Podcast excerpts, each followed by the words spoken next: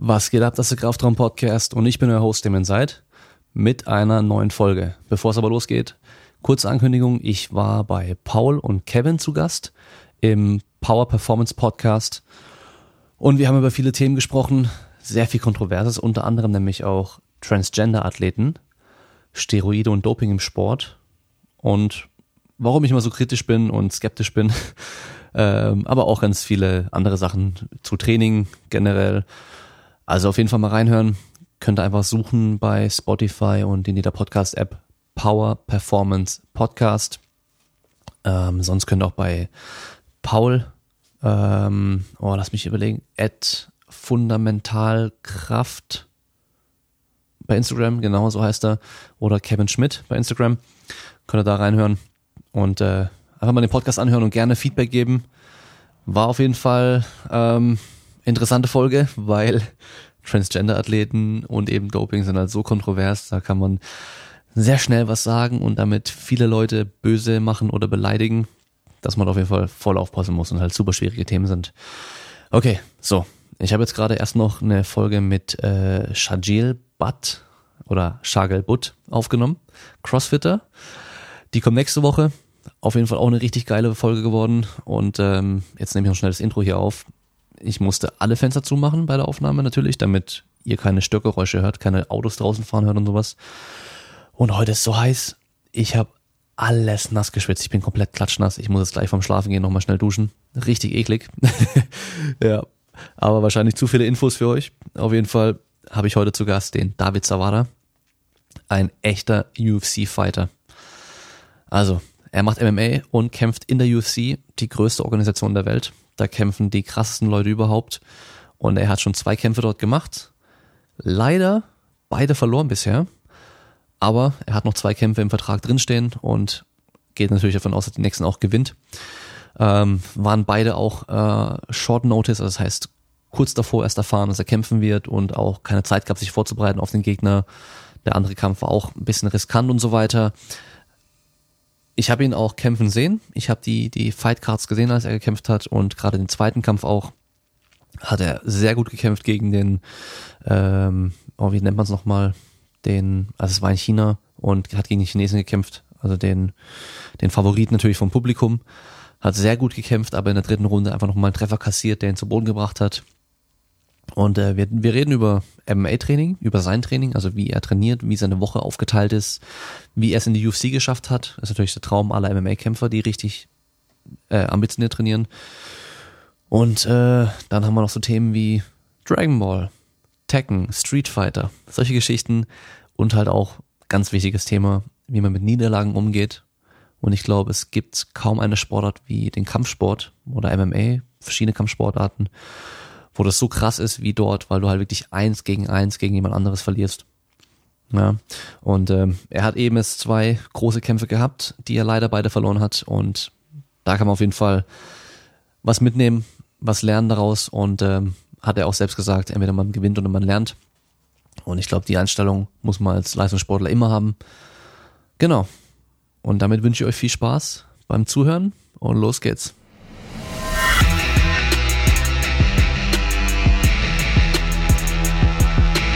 Hab ich.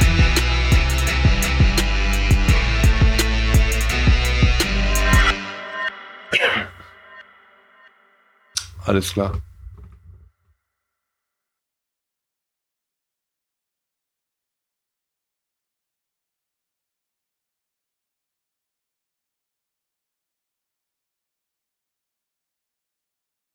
Okay. Das heißt, wir legen dann einfach los. Und ähm, Okay, alles klar. David Zawada, oder? Ganz normal, wie, wie man schreibt. Zawada. David Zawada, genau. Zawada. Das ist richtig, Zawada, ja. Okay. Bist du ready? Ich bin ready. Jetzt, jetzt müsste ich eigentlich Bruce Buffer machen. So. So eine. So, It's time. Ja, genau, it's time und dann so richtig äh, noch rumschreien, rumspringen und äh, das, das ist aber geil, oder? Wenn du im Käfig stehst und er dann dich ankündigt. Ja, das, äh, also, ähm, was man sogar sieht, also, beim, beim, bei meinem Debüt. Also ich habe das auf jeden Fall zu 100% genossen, weil ich konnte das selber nicht real ich habe das erst realisiert, als er vor mir stand, der Bruce Buffer. Und als er meinen Namen gesagt hat und so, also ich habe das alles mitgenommen, weil ich wollte das auch wirklich wahrhaben. Äh, und das war geil. Ich habe alles genossen, auch der Einlauf, auch wie es danach geendet hat, ob das eine Niederlage jetzt war, äh, mal jetzt dran weggedacht, aber war top. Also, also hat mir richtig gefallen, war wirklich wie so ein Traum, der in Erfüllung geht. Ja, ja, das kann ich mir gut vorstellen, dass du ebenso, klar, du weißt und du trainierst, aber das hast du ja vorher auch schon gemacht, dich vorbereitet auf den Kampf und alles. Aber wenn du dann genau. in die Arena reinkommst und eben dann auf einmal Bruce Buffer siehst, den du wahrscheinlich schon hunderte Male oder tausende Male davor schon im, auf Video gesehen hast, wenn du Kämpfe angeschaut hast und er dann genau. auf einmal deinen Namen sagt, dann auf einmal so, uh, jetzt, jetzt geht's los. ja, ja, da auf jeden Fall 100 Prozent. Also Bruce Buffer auch, für ihn auch, die auch vom Boxen den Michael Buffer kennen. Ich denke, der ist jetzt nicht so bekannt wie der Bruder von ihm, weil der Bruce wird ja öfter eingesetzt bei so Events und Boxen. Ich findet ja, ich weiß jetzt zwei, drei Mal im Jahr statt. So richtig große Events, wo die den auch einsetzen und äh, ja, deswegen so ein Bruce Buffer ist schon wirklich der Highlight des Sports da. Ja, auf jeden Fall. Und er macht's auch richtig krass, muss man sagen. Also es gibt ja auch andere Verbände, die auch Leute haben, die das gut machen, aber so bei ihm ist einfach nochmal Energie und Power und ja, genau, diese Energie, die macht das auch auf jeden Fall Spaß, denke ich, ja. Ja, deswegen. Gibt ja. Ist cool, auf jeden Fall eine coole Sache mit ihm. Auch ein cooler Typ, so privat, auch äh, Backstage mit ihm ein bisschen gequatscht und äh, ja, ist ein guter Typ. Auf ja, also Bruce Buffer, sein Instagram zu folgen, lohnt sich. Der, der Typ lebt einen krassen Lifestyle und äh, ich glaube, UFC war es gerade erst, die haben jetzt so eine, die machen ja gerade recht viele Videos auf YouTube, ganz cool, so über die Story von damals und so. Und da gibt's eben auch so diese Live-Story von Bruce Buffer, also lohnt sich auch anzugucken. Der Typ ist schon ganz ja. geil. Also, wenn jetzt, wie, ihr habt es schon gehört, äh, wir reden gerade über, über Kämpfen. Und zwar haben wir hier den David Zawada als Gast heute da, ein MMA-Kämpfer aus Deutschland, der in der UFC kämpft. Also UFC ist so die größte Arena schlechthin, wenn es um genau, wenn es um MMA geht. Und genau. da waren wir Deutschen ganz lange äh, überhaupt nicht präsent oder sehr schlecht nur aufgestellt. Und jetzt haben wir so gerade so eine neue Welle, sag ich mal, an ein paar Leuten, die jetzt da in der UFC sind, die es geschafft haben. Und du bist einer von denen. Also erstmal auf jeden Fall mein, mein äh, Respekt, dass du es da reingeschafft hast. Das ist natürlich für jeden MMA-Kämpfer das größte Ziel, da reinzukommen. Und ähm, Danke sehr. Ja, mach, mach mal so, du, ähm, was mich erstmal interessiert ist, wie hast du angefangen mit dem Sport überhaupt? Also du hast wahrscheinlich mit irgendeinem Kampfsport angefangen und irgendwann mal so gemerkt, so hey, es gibt hier MMA, das sieht ganz cool aus. Ja, also ich war nicht direkt immer mit Kampfsport, eigentlich war ich das komplette Gegenteil. Also ich habe mich von Gewalt eher ferngehalten, wenn es ging. Äh, ich war eher leidenschaftlicher Fußballer, also ich habe auch sehr gut Fußball gespielt in der Jugend. Ähm, weil ich damals auch, äh, wo, als ich jünger war, ich mit dem Fußball anfing, hatte ich auch eine Krankheit an der Niere, da musste ich auch mit den Sporten ja äh, pausieren. Also meiner Niere da, da war irgendwas falsch. Also da hat sich Urin gesammelt, floss nicht durch und das muss auf jeden Fall operiert werden. Aber so Gott sei Dank ist jetzt alles wieder gesund. Und ja, ich habe dann Fußball, äh, Fußball in den Fuß gefasst und weil mein Bruder nebenbei Kampfsport gemacht hat, hat sie auch, wie das jeder kennt, bei den Eltern sagen die, hey, warum willst du auch Kampfsport anfangen? Ich wollte damals mit Boxen, Kickboxen anfangen, aber meine Mutter meinte, nee, komm, reicht, wenn das schon einer macht und so. Ich sagte, okay. Ich habe es mit Fußball versucht, aber in Fußball ist halt die Konkurrenz noch größer. Ich war zwar gut, aber einer von vielen Guten.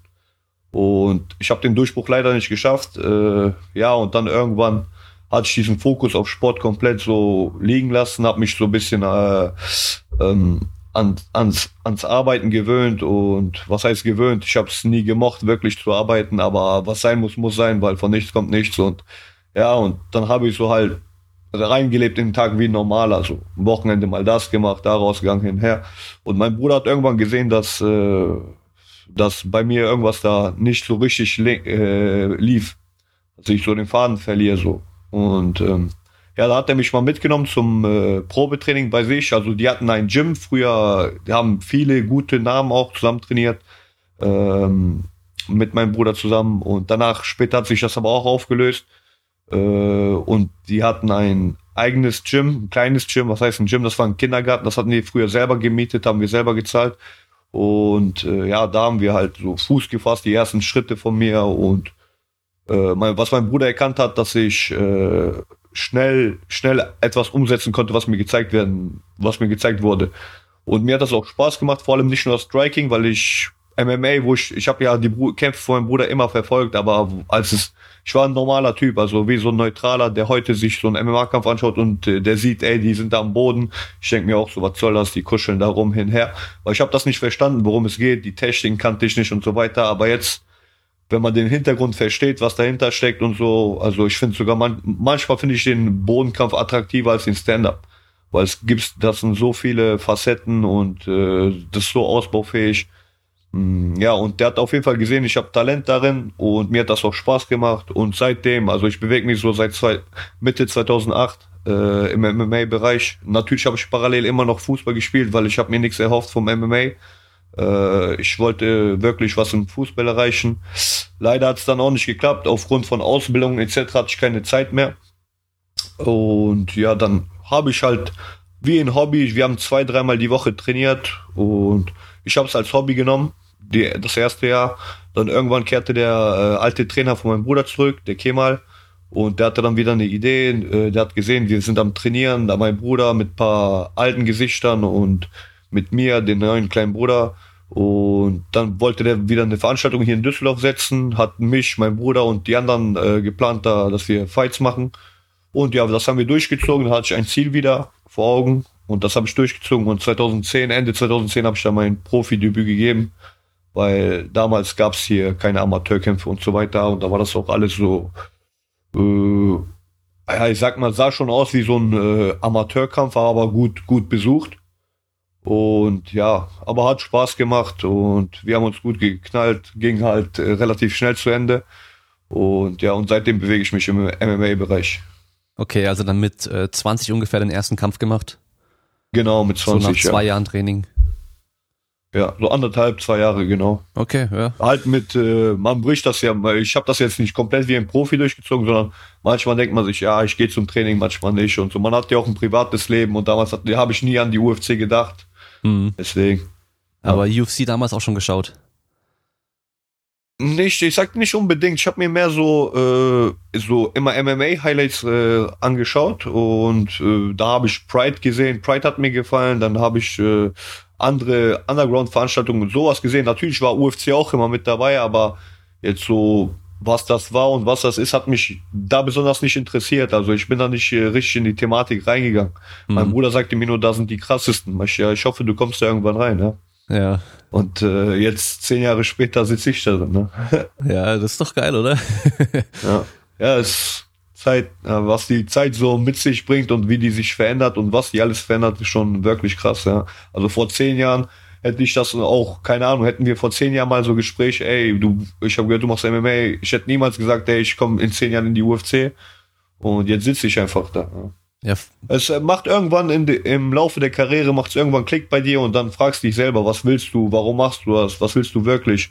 Und irgendwann habe ich mich auch wirklich so mit, äh, hier, als ich Ivan kennengelernt habe, wir hatten auch öfters Gespräche, weil unser Team war immer halt gut besetzt. Dann wieder hatten wir unsere Phasen, wo es uns nicht gut ging. Ist normal, wir sind ja auch Menschen. Wir haben äh, privates Leben neben, äh, nebenbei und ähm, das immer mit dem Sport, das ist anstrengend, ja, das zu kombinieren, so immer zu sagen, ja, mir geht's gut, ich kann heute Gas geben, obwohl das nicht so stimmt, weil mein Kopf äh, an was anderes denkt oder andere Probleme hat. Aber jetzt, Gott sei Dank, läuft alles super und wir sind da, wo wir alle stehen wollen. Und ich hoffe, wir kommen noch weiter. Mhm. Ja, vor mhm. allem, ich meine, vor zehn Jahren, die UFC war da auch nochmal komplett anders, oder war das Level insgesamt schon nochmal anders? Die Leistungsdichte war auf jeden Fall nicht so hoch. Also mittlerweile ist es echt brutal. Also vor allem du bist im Weltergewicht, da sind ja ist ja eine Ansammlung von Killern einfach nur. Also das ist ja echt, äh, ja. wenn man sich die Top Ten anschaut, ist brutal und halt, ich meine alle. Ich meine, mittlerweile sind echt alle, die da in der UC sind, bis, bis auf vielleicht ein, zwei Ausnahmen, so CM Punk oder so, mhm. sind ja da wirklich auch ja, richtig, ja. richtig krass. Also nicht wie früher, dass du in einer Sache extrem gut sein konntest, alles andere nicht und es hat gereicht gibt's immer noch, genau. gibt immer noch ein paar Ausnahmen, die das äh, trotzdem noch so hinkriegen. Ich glaube, Ryan, Ryan genau. Hall heißt er doch, gell, ist doch äh, BJJ richtig krass und ähm, aber kommt damit halt noch durch. Ähm, ja, aber da, mittlerweile muss halt echt ja alles auch drauf haben und so. Und das, dieses alte Image von Straßenkampf und blutiger Straßenkampf und einfach nur Straßenschlägereien und sowas, das ist ja schon längst überholt. Jetzt sind das ja alles irgendwie alles Profiathleten. Ja. ja, ja. Ja, also auch wie du sagst, also von früher, die Kämpfe waren ja wirklich so halt, äh, wer ist stärker, ein Boxer oder ein Ringer oder ein Grappler oder ein Ringer und das wollten die Leute halt wirklich wissen und jeder hat, ist ja in seinem Sport halt treu geblieben.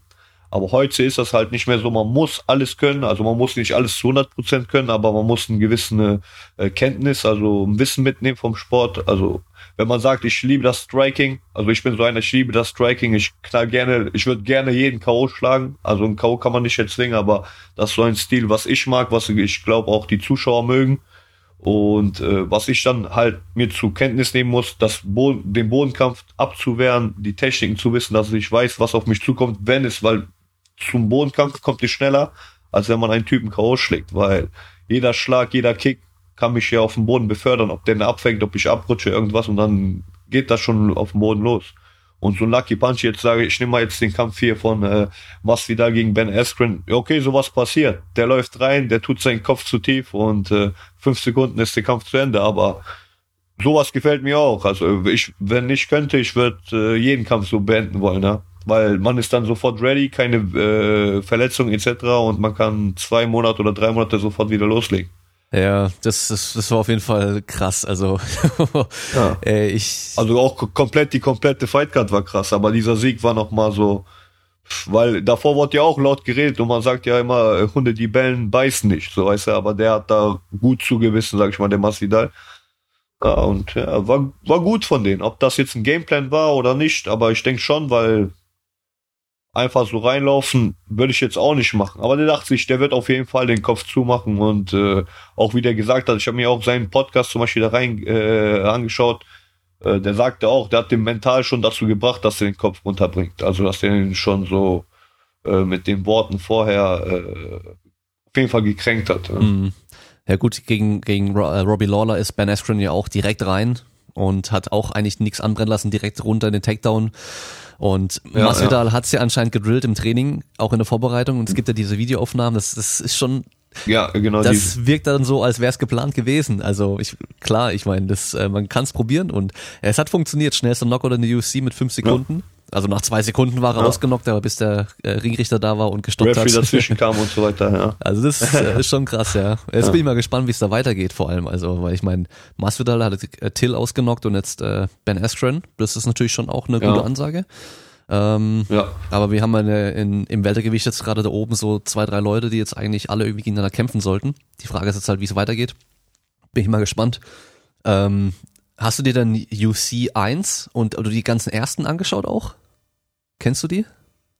Ja, ich kenne die da, klar, da ich weiß jetzt nicht, was genau eins war, welche Kampf und so, aber ich habe mir die auf jeden Fall angeschaut und die sahen schon lustig aus. Also da hatten die Ringerschuhe an, äh, keine Handschuhe, äh, andere kamen mit einem Gi rein und so weiter. Ja. ja. ist schon, man sieht auf jeden Fall eine Veränderung jetzt. Auch dank Reebok äh, haben wir jetzt auch so gute, sag ich mal, Uniform mhm. sind das von den Kämpfern. Jetzt jeder ist ausgestattet mit Reebok-Ausrüstung und so. Jetzt sieht das äh, einheitlich alles aus. Früher war alles, also man konnte das wirklich mit einem Straßenkampf vergleichen oder so Untergrundkämpfe.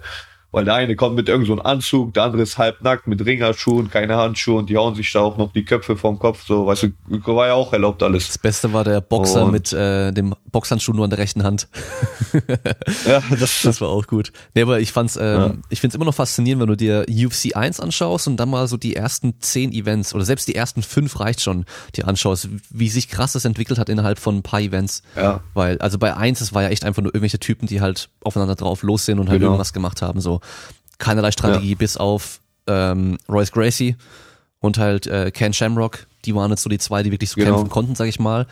Aber ab dann ging ja. es so schnell los, dass bei UFC 6, glaube ich, schon gab es so den MMA-Kämpfer. Also da hat sich das schon so entwickelt gehabt, dass die Leute gemerkt haben, so hey, ich muss irgendwo alles können und kann nicht nur ähm, hier im Dojo mein Karate machen und das reicht dann, dass ich da, da bestehen kann, ja.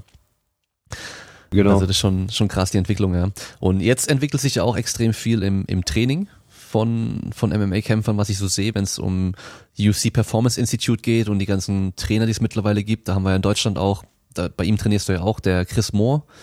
Genau. Und ähm, ich kenne halt Stories von Boxern, die mir halt erzählen, wie sie halt vor allem als Jugendliche noch trainiert haben bei irgendeinem Boxtrainer, was der mit denen für Kraft und oder Krafttraining, in Anführungszeichen oder Athlettraining gemacht haben.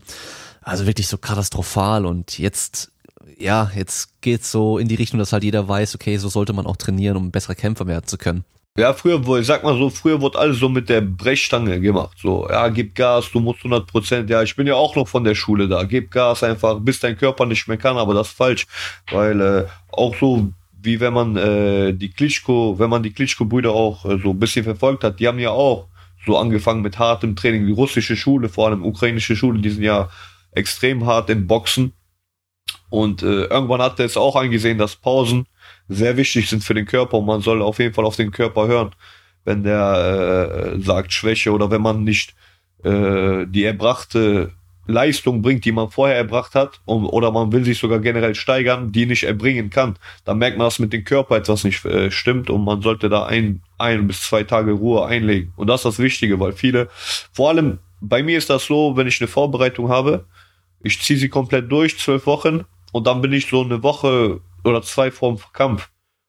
Und ich habe halt gut erholt, ich fühle mich fit, aber dann fängt an, mein Kopf zu sagen, ey, vielleicht muss ich das wiederholen, das, das, das. Aber meine Trainer haben ja schon meinen Trainingsplan fertig gemacht, aber äh, mein Kopf ist so im Wahn. Ich denke mir, nein, ich muss noch das machen, das machen, das machen. Und dann braucht man genau so einen Kopf, der sagt, ey, hör mal zu, alles gut, erhol dich, es wird alles klappen, wir haben alles trainiert, weil in den letzten zwei Wochen, ich kann keine Kondition aufbauen, ich kann keine Kraft aufbauen, keine Technik verbessern, nur schleifen. Das, was ich kann, was ich sehr gut kann, soll gedrillt werden, soll automatisiert werden im Kampf und dann abrufen. Und äh, ja, und das haben wir gelernt und wir werden jetzt auf jeden Fall schlau vorangehen, kommende Kämpfe, ob das ich bin, ob das egal wer ist und man lernt halt immer. Und ob ich im nächsten Kampf wieder einen Fehler mache, ich lerne wieder dazu. Und so ist das im Spiel. Und das ist halt das Faszinierende an MMA, weil das plus noch, dass das nicht nur im Boxen ist oder Kickboxen, sondern das ist auch um Grappling, im Stand-up. Dann so viele Facetten, wo man äh, aufpassen muss. Und ja, das macht halt Spaß. Hm. Das macht ja. Ja, ich kann es mir nur vorstellen, dass das bei, bei Kampfsportarten einfach nochmal noch mal schwieriger ist als eben bei anderen Sportarten, wo man dann jetzt nicht wirklich eins gegen eins kämpft, weil eben irgendwann Genau. kommt halt auch so wahrscheinlich der Zweifel in den Kopf, wie du es schon gesagt hast, dass man denkt, so, ich muss jetzt noch irgendwas machen, ähm, dass ich den Vorteil habe dem anderen gegenüber, aber ja, das die ganzen Jahre davor sind ja die wichtigen. Dein Training hast du, das zählt ja alles und nicht nur die letzten Genau. paar Wochen. Man steht ja als Alleinstehender im Käfig. Natürlich, man kämpft auch alleine. Man muss auch selber abrufen. Aber das Training vorankommen und sich verbessern, das ist Teamarbeit. Also allein, ich kann ja nicht alleine trainieren, soll ich gegen einen Boxer kauen, der mich nicht zurücksteckt. Natürlich brauche ich einen Sparringspartner oder zwei. Die, der eine ist besser im Boxen, der andere ist besser im Ring. Und der eine macht mich platt im Boxen, der eine im Ring. Und so kommt man nur voran. Man braucht, man muss auf jeden Fall immer, immer gepusht werden im Training. Und äh, ja, so kommt man nur voran. Also wenn man denkt, so natürlich äh, soll man es auch nicht übertreiben, denke ich auch im Sparring, weil zu viel Sparring macht dich auch kaputt. Dann hast du, also ich kenne das so, wenn ich zu viel Sparring mache, harte Sparring, bin ich irgendwann so ausgeballert. Also ich baller mich da so aus, dass ich im Kampf keine Reserve mehr habe zum Ballern, weißt du? Hm. Und lieber die Sparrings schöner gestalten, also sprich so bedingte Sparring, technische Sparring, Pratzen hart, Boxsack hart und dann das Sparring halt so umsetzen mit der Härte wie am Samstag oder an den Pratzen im Kampf. Hm. Ja. Weil dann macht das auch mehr Spaß, wenn man sich denkt, boah, jetzt habe ich einen Bock zu ballern. Ja. Also wenn ich mich jeden Tag mit den Jungs äh, im Sparring baller und dann auch schon wieder, so, verstehst du? Hm. Deswegen. So, so, so ist mein äh, Gedanke dahinter. Und das hat mir mein Bruder auch eingeprägt, weil mein Bruder sagt, wenn ich, wenn du meinen Bruder zum Beispiel fragst, was ist bei dir falsch gelaufen, der sagt, ich habe zu viel gekämpft. Der hat im einen Jahr neun Kämpfe gemacht. So weißt du, und da waren drei, vier davon innerhalb von drei Wochen. Das ist zu kurz. So weißt du, der hatte nicht mal eine Erholung vom ersten Kampf, vielleicht eine Verletzung am Bein und kämpft da weiter. Aber hat wirklich, hat super Leistung abgerufen, der hat äh, in drei Wochen drei Siege geholt. So, das war krass. Das war schon, also ich glaube, in Deutschland hat das kaum jemand oder die wenigen geschafft. Und äh, aber was der mir sagt, ist, ich hätte viel weniger kämpfen müssen. Dann wäre jetzt nicht so, ja, ich sag mal so lustlos. Würde ich jetzt nicht sagen, weil er hat Bock. Der ist auch wieder. Ich habe den gesagt eigentlich nach Thiagos Ende und der sagt mir schon hier irgendwas von nächstes Jahr hörte das äh, die Veranstaltung nach Deutschland kommt und der will da antreten. Okay, ich sag mal, na klar, mach das, aber jetzt äh, senk nicht deinen äh, Marktwert, ja, weil Thiago Silva oder höher muss äh, der nächste Gegner sein. Also auf dem Level. Bei meinem Bruder, Hm. Ja, ja. finde ich. Ja. Ab wann war es denn bei dir so, dass du gesagt hast, okay, mein Training, am Anfang hast du ja zwei, dreimal die Woche irgendwie so ein bisschen trainiert und halt manchmal nicht, wenn es nicht sein muss und so. Ab wann hast du so gesagt, okay, jetzt ich muss, wenn ich da jetzt weitermachen will, muss ich jetzt richtig regelmäßig trainieren und richtig Gas geben, damit ich auch besser werden kann und halt auch mithalten kann bei den anderen Leuten? Also ähm, nach meinem ersten Kampf gegen den äh, bei KSW um den Titel, da habe ich mich schon, okay, da war auch wieder so eine kurze Vorbereitung von vier Wochen, aber da habe ich zum Beispiel, ich habe da noch währenddessen mein Abitur nachholen wollen, äh, aber ich habe es dann, äh, als ich die Chance äh, wahrgenommen habe, bekommen habe, um Titel zu kämpfen, dann habe ich die Schule abgebrochen und gesagt, ey, komm, ich probier's. Ist jetzt so eine Chance, wie so bei so einer Rocky Story. Ich hole den Titel, vielleicht kommen da, öffnen sich neue Sponsoren, neue Wege für mich. Leider habe ich den Kampf äh, schnell verloren damals. Vielleicht war ich nicht so weit, etc. Kann man sich streiten, kann man reden. Äh, war auf jeden Fall eine Erfahrung, die ich, äh, die mir jetzt äh, ins Positive verholfen hat. Ähm, leider nach dem Kampf war es so, ich war ein bisschen gebrochen. Ich habe mir gedacht, ey, ich habe jetzt alles gegeben in die vier Wochen. Äh, und Kampf verloren, abgeben. Ich habe dann wieder angefangen zu arbeiten. Leider habe ich dann auch wieder einmal äh, pro Tag trainiert, manchmal vielleicht zwei, wenn ich vor der Arbeit laufen gegangen bin. Äh, und da habe ich aber halt meine zwei Kämpfe noch Siege holen können. Äh, und nach, also ich habe dann, das war keine Arbeit, sondern ich habe dann äh, meine Ausbildung als Verkäufer, äh, nicht Verkäufer, als äh, Bürokaufmann für äh, Büro, Büromanagement abgeschlossen. Kaufmann für Büromanagement, so. Äh, den, den habe ich abgeschlossen und nach der Ausbildung äh, habe ich mich halt entschieden, weil der äh, mein Chef war ist ein Freund von mir gewesen und der hat mir halt gesagt, meinte, guck mal, ich will dich jetzt nicht äh, irgendwo in die zwischen etwas stellen, aber bei mir ist das so, dich als Teilzeit zu verpflichten, schränkt dich ein bisschen ein in der Sache, was du machen willst mit dem Sport und mich ein, weil der kann mich nicht so einsetzen, wie der haben möchte, weil er wollte wirklich jemanden, der fest bei ihm ist, der ihm hilft und äh, er wird das auch verstehen, wenn ich äh, keine Lust drauf hätte, wenn ich mich äh, eher auf meinen Sport fokussieren möchte.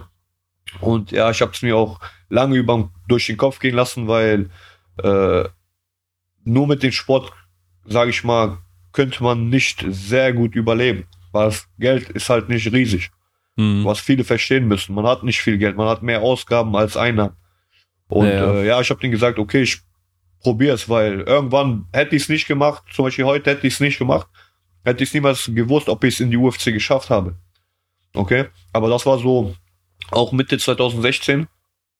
Ne, Mitte 2000, ich weiß nicht genau das Datum, 15 oder 16, ein von den beiden Jahren, da habe ich mich auf jeden Fall festgesetzt, so, äh, danke dir für alles, aber ich versuche meinen Weg jetzt nur mit dem Sport und habe mich dann so, also ich war ja schon da mit den Ivan gut, wir waren schon da im UFD-Gym am Trainieren, aber da fing das an, sich auch wirklich zu entwickeln. Wir haben das neue Gym bekommen, äh, Zentrum Düsseldorf, äh, 1200 Quadratfläche und super neue Trainer hat der Ivan mitgebracht. Der hat super Kontakte, also auch Sparingspartner, was das angeht. Ähm, wir haben auch so gute Sparingspartner wie den Roberto, den Abus, mein Bruder. Äh, es sind viele andere Talente, der Shamil, der äh, Ibrahim kommen, kommen sehr viele neu, also das sind die von uns, aber es kommen auch sehr viele von außerhalb, von äh, vor allem jetzt vom Balkan. Ähm, und ja, es macht Spaß, weil man sieht, man lernt neue Leute kennen, man lernt neue Theorien kennen, wie sie das Training sehen, äh, was sie von uns lernen können, was sie von denen lernen können und ja, und grow together, wie man sagt, ja. Mhm. Und ja, so, äh, seitdem trainiere ich, also seit, ich weiß jetzt nicht genau, ob das 15 war, wo ich hier abgeschlossen habe oder 2016, aber seitdem bewege ich mich nur noch im MMA und äh, versuche immer so oft wie es geht zu trainieren, wenn man keine Verletzung hat etc. Mhm. Und ja. Okay. Und ähm, wann oder wie, wie läuft denn das ab mit der UFC, dass ähm, dass man auf einmal dann so das Angebot hat, ich kann da jetzt starten, ich kann da jetzt bei der UFC kämpfen.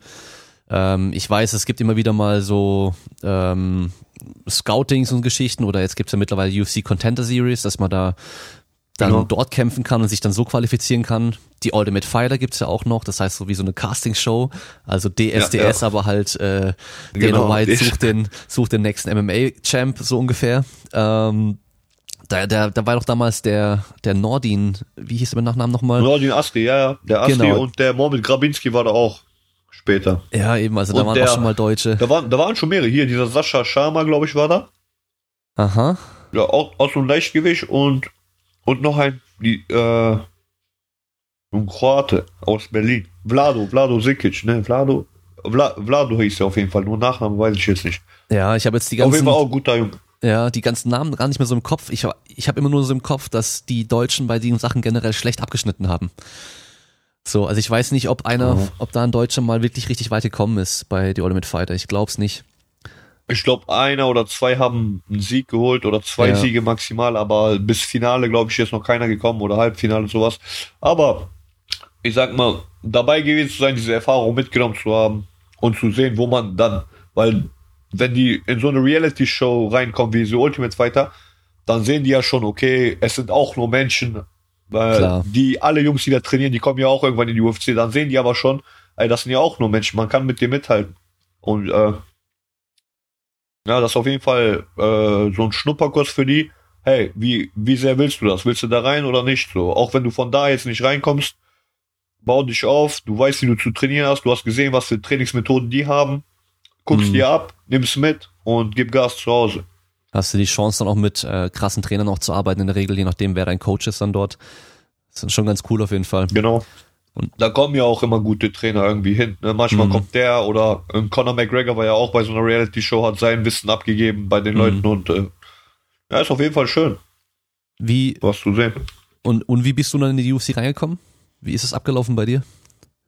Bei mir war das ja kurzfristig. Äh, äh, der Dan, also die UFC war in Hamburg und die Fightcard stand schon. Mhm. Ähm, und der Danny Roberts sollte gegen einen Alan Jobin kämpfen, genau. Und der Alan Jobin ist dann kurzfristig äh, zehn Tage vorher irgendwie äh, verletzungsbedingt rausgefallen. Also war raus aus der Karte und dann haben die einen Deutschen gesucht. Also einen Kämpfer aus Deutschland, der für die UFC kämpfen kann. Und dann äh, haben die halt gesucht und da hat uns einer genau von, der war, saß gerade bei Dana White in der Contender Series.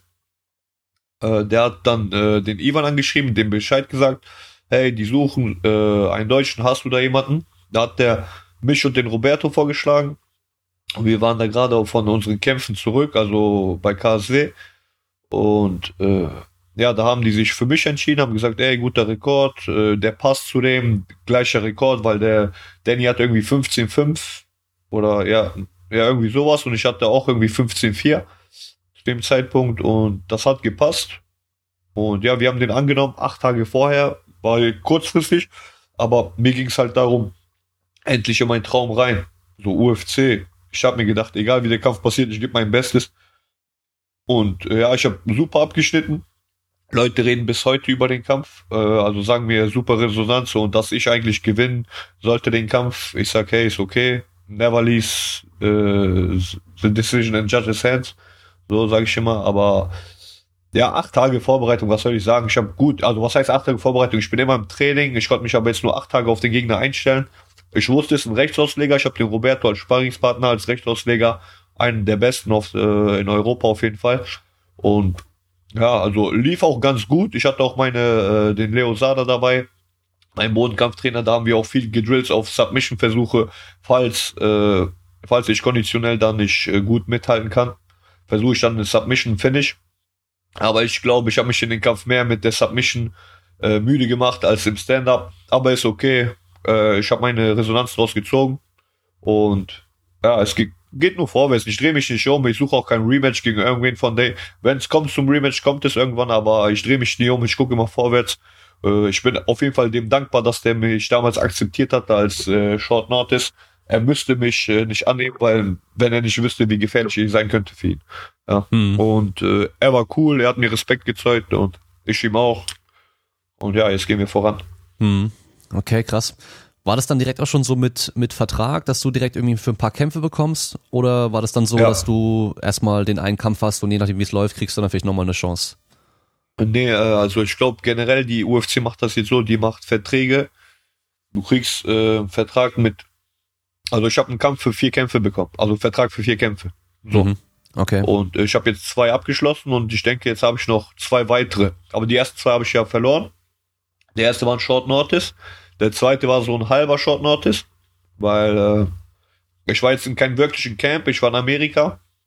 Las Vegas mich ein bisschen da, also auch im PI besuchen, mal zu schauen, wie es da aussieht im UFC Performance Institut. Und ja, ich war auch alleine dort unterwegs. Am Anfang war ich mit Ivan Abus, aber die sind ja weiter, weil der, weil der war auf diesem PFL-Tournament. Die sind dann nach Washington. Ich bin da geblieben noch zwei Wochen. Und als ich wiederkam, habe ich halt dieses Angebot bekommen, gegen äh, Li Jingliang zu kämpfen Mhm. in China. Ich, ich wollte halt kämpfen, weil ich war hungrig nach der Niederlage bei der UFC. Und ich wollte mir jetzt, äh, ich wollte das Jahr mit einem Sieg abschließen, abschließen sage ich mal so. Vor allem in dieser Organisation. Äh, weil das, das ist ein Traum für mich, ein Sieg in der UFC. Mhm. Und ja, aber lief gut, war auch alles gut. Ich sag jetzt nicht, dass ich irgendwie da äh, zu wenig Zeit hatte oder so. Wie man sieht, ist egal. Wir haben unsere Reson Resonanz draus gezogen. Wir wissen, wie wir jetzt vorangehen sollen. Leider verloren in der dritten Runde. Eine Minute vor Schluss. Ich würde gern sehen, wie die Judges da entschieden hätten, weil ich habe in der ersten Runde einmal zu Boden geschickt, dann weiter dominiert. Die zweite bis zur Hälfte der zweiten Runde habe ich ihn auch gut dominiert und äh, am Ende der zweiten Runde fing es an, wo der aufgedreht hat. Also man sieht, er kam langsam rein in den Kampf, aber später wurde er schneller und bei mir sieht das, ich kam schnell rein in den Kampf und wurde später langsamer. Mhm. Also auch wieder eine Erfahrung, die, die an meinen Gegner ging, zum Positiven. Dann hat er, ähm, wenn ich mich recht erinnere, äh, Tritt zum Körper, glaube ich, gell, war es dann. Genau, er hat Bru mein Bruder sagt, er hat mich wie Bruce Lee zum Boden gekickt. Ja, Mit so einem passt Sidekick, ja ja. gegen die Chinesen, Ja. ja. Ähm, war, war ein bisschen komisch, weil ich war wirklich müde. Also äh, in dieser Runde war ich wirklich müde und ich wollte den, diesen Tritt abfangen. Mhm. Und dann, der kam aber irgendwie so durch und genau mit der Hacke an zur Leber. Das war, ähm, weil der Tritt an sich war nicht halb, aber der war genau auf dem Punkt. Und mit der Hacke an der Leber und ich wollte den fangen. Jetzt im Nachhinein überlege ich mir, wäre ich einfach weitergerannt, weil ich konnte mich ja noch bewegen. Ich war mich ja generell ganz Zeit dort am bewegen. Nur genau, wo der den Kick abgefeuert hat, dachte ich mir, ich fange den und schicke ihn zu Boden und halte ihn am Boden für die letzten äh, Punkte in der letzten Minute. Mhm. Aber dann war das Glück nicht auf meiner Seite. Ja, so ein, so ein Lebertreffer ist dann schon richtig hart, oder? Ich habe es noch nie äh, erfahren, ich kann es mir nur vorstellen. Ja, also ich sag dir so, du kannst nicht einatmen, du versuchst so äh, Luft zu schnappen, aber du merkst, da kommt nichts. Mhm. Und dann gehst du zu Boden normal und da denkst du dir so, oh, wo bleibt mein, wo bleibt mir der Luftzug, so weißt du? Aber Mhm. war okay, haben richtig abgebrochen, hat glaube ich ein, zweimal gegen meine Deckung noch gehauen. Und ja, aber war gut abgebrochen. Mhm. Ich habe davon keine, keine wirklichen äh, Schmerzen oder so. Nur ich war halt ein bisschen gekränkt, weil ich wieder eine Niederlage hatte. Eine Woche. Ja, Aber was soll ich machen? Man muss sich, man muss sich irgendwie immer selber. Es gibt Up and Downs wie im Leben. mhm. Äh, wenn man was erreicht hat, ist super, dann freut man sich. Wenn man was äh, nach was strebt, aber es nicht bekommt, dann ist man natürlich traurig. Aber man soll immer das Positive draus sehen und immer weiter vorangehen, weil das Leben macht nicht kurz Pause, sondern das Leben läuft immer weiter, so weißt du? ja, ja, klar. Zeit bleibt nicht stehen. Ja, ist natürlich nicht das Resultat, was man möchte, wenn man dann die Chance hat in der UFC und direkt dann die zwei Niederlagen.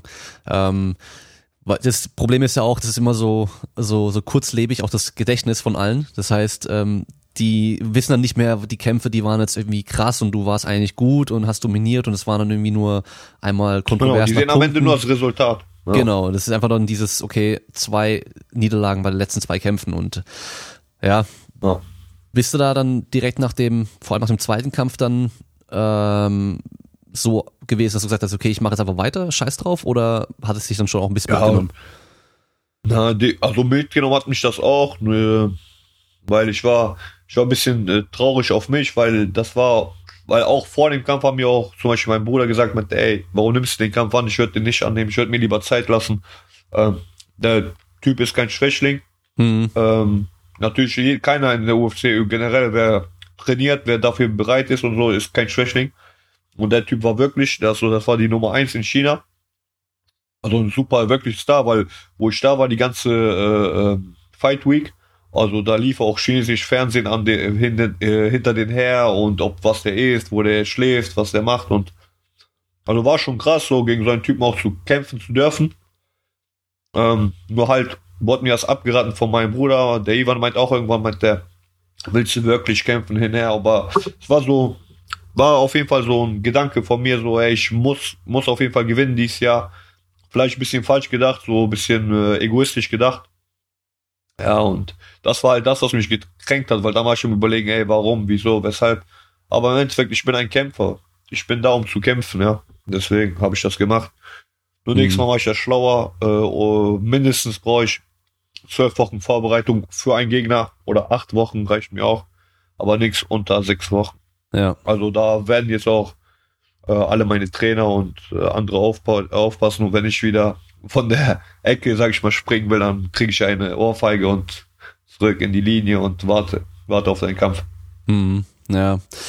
Ja, da kommt es wahrscheinlich auch so eben auf die Trainingsphilosophie an, wie du schon sagst, dass ihr halt schlau trainiert und euch nicht komplett zerstört im Training jedes Mal und so, weil ähm, das hat Michael Bisping mal gesagt, äh, der hatte ja kurzfristig den Kampf angenommen gegen Luke Rockhold, den den den Rückkampf mhm. und auch Titelkampf ich glaube, ein oder zwei Wochen und hat den dann ausgenockt und wurde dann äh, mhm. Champion und hat halt gemeint, dass er eigentlich immer gut performt, weil er eine ganz kurze Vorbereitung hat, weil er dann eben frisch ist und halt sich nicht kaputt gemacht hat davor. Weil er wahrscheinlich davor genau, halt so ich, ja. zu hart trainiert hat, was halt viele wahrscheinlich auch machen. Ja, ja, zu hart. Weil in der Vorbereitung, du bist ja auch denken, ja, der kann das machen, er kann das, aber jeder Kampf findet anders statt. Weißt du, zum Beispiel, du guckst dir einen, du hast jetzt einen Gegner, und der hat davor, keine Ahnung, einen Typen richtig mit Flying Knee K.O. geschlagen oder irgendwie spektakulär. Und da denkst du dir, boah, ich muss auch sowas üben oder irgendein Konter dagegen. Aber kann ja gar, kann ja sein, dass wenn er gegen dich kämpft, dass er nicht mal einen sauberen Jab irgendwie hin äh, zustande kriegt, so weißt du? Weil die mhm. Tagesform zählt auch. Und äh, vor allem, ja, du musst im Kopf ready sein, so weißt du? Wenn du im Kopf ready bist, dann äh, schalt, schaltet auch alles schneller. Und da denke ich auch, da hat der Bisping recht, dass du auf jeden Fall viel auf die Erholung nehmen muss. Ich habe auch gut performt. Also ich sag mal so, ich habe mal die ersten zwei äh, Profikämpfe bestritten von mir und dann hatte ich so eine Woche Pause. Aber dann war ich so, äh, habe ich eine Nachricht über Facebook bekommen von Respekt FC, also eine Woche nach meinem zweiten Kampf. Und den habe ich auch so kurzfristig angenommen, einen Tag vorher. Mhm.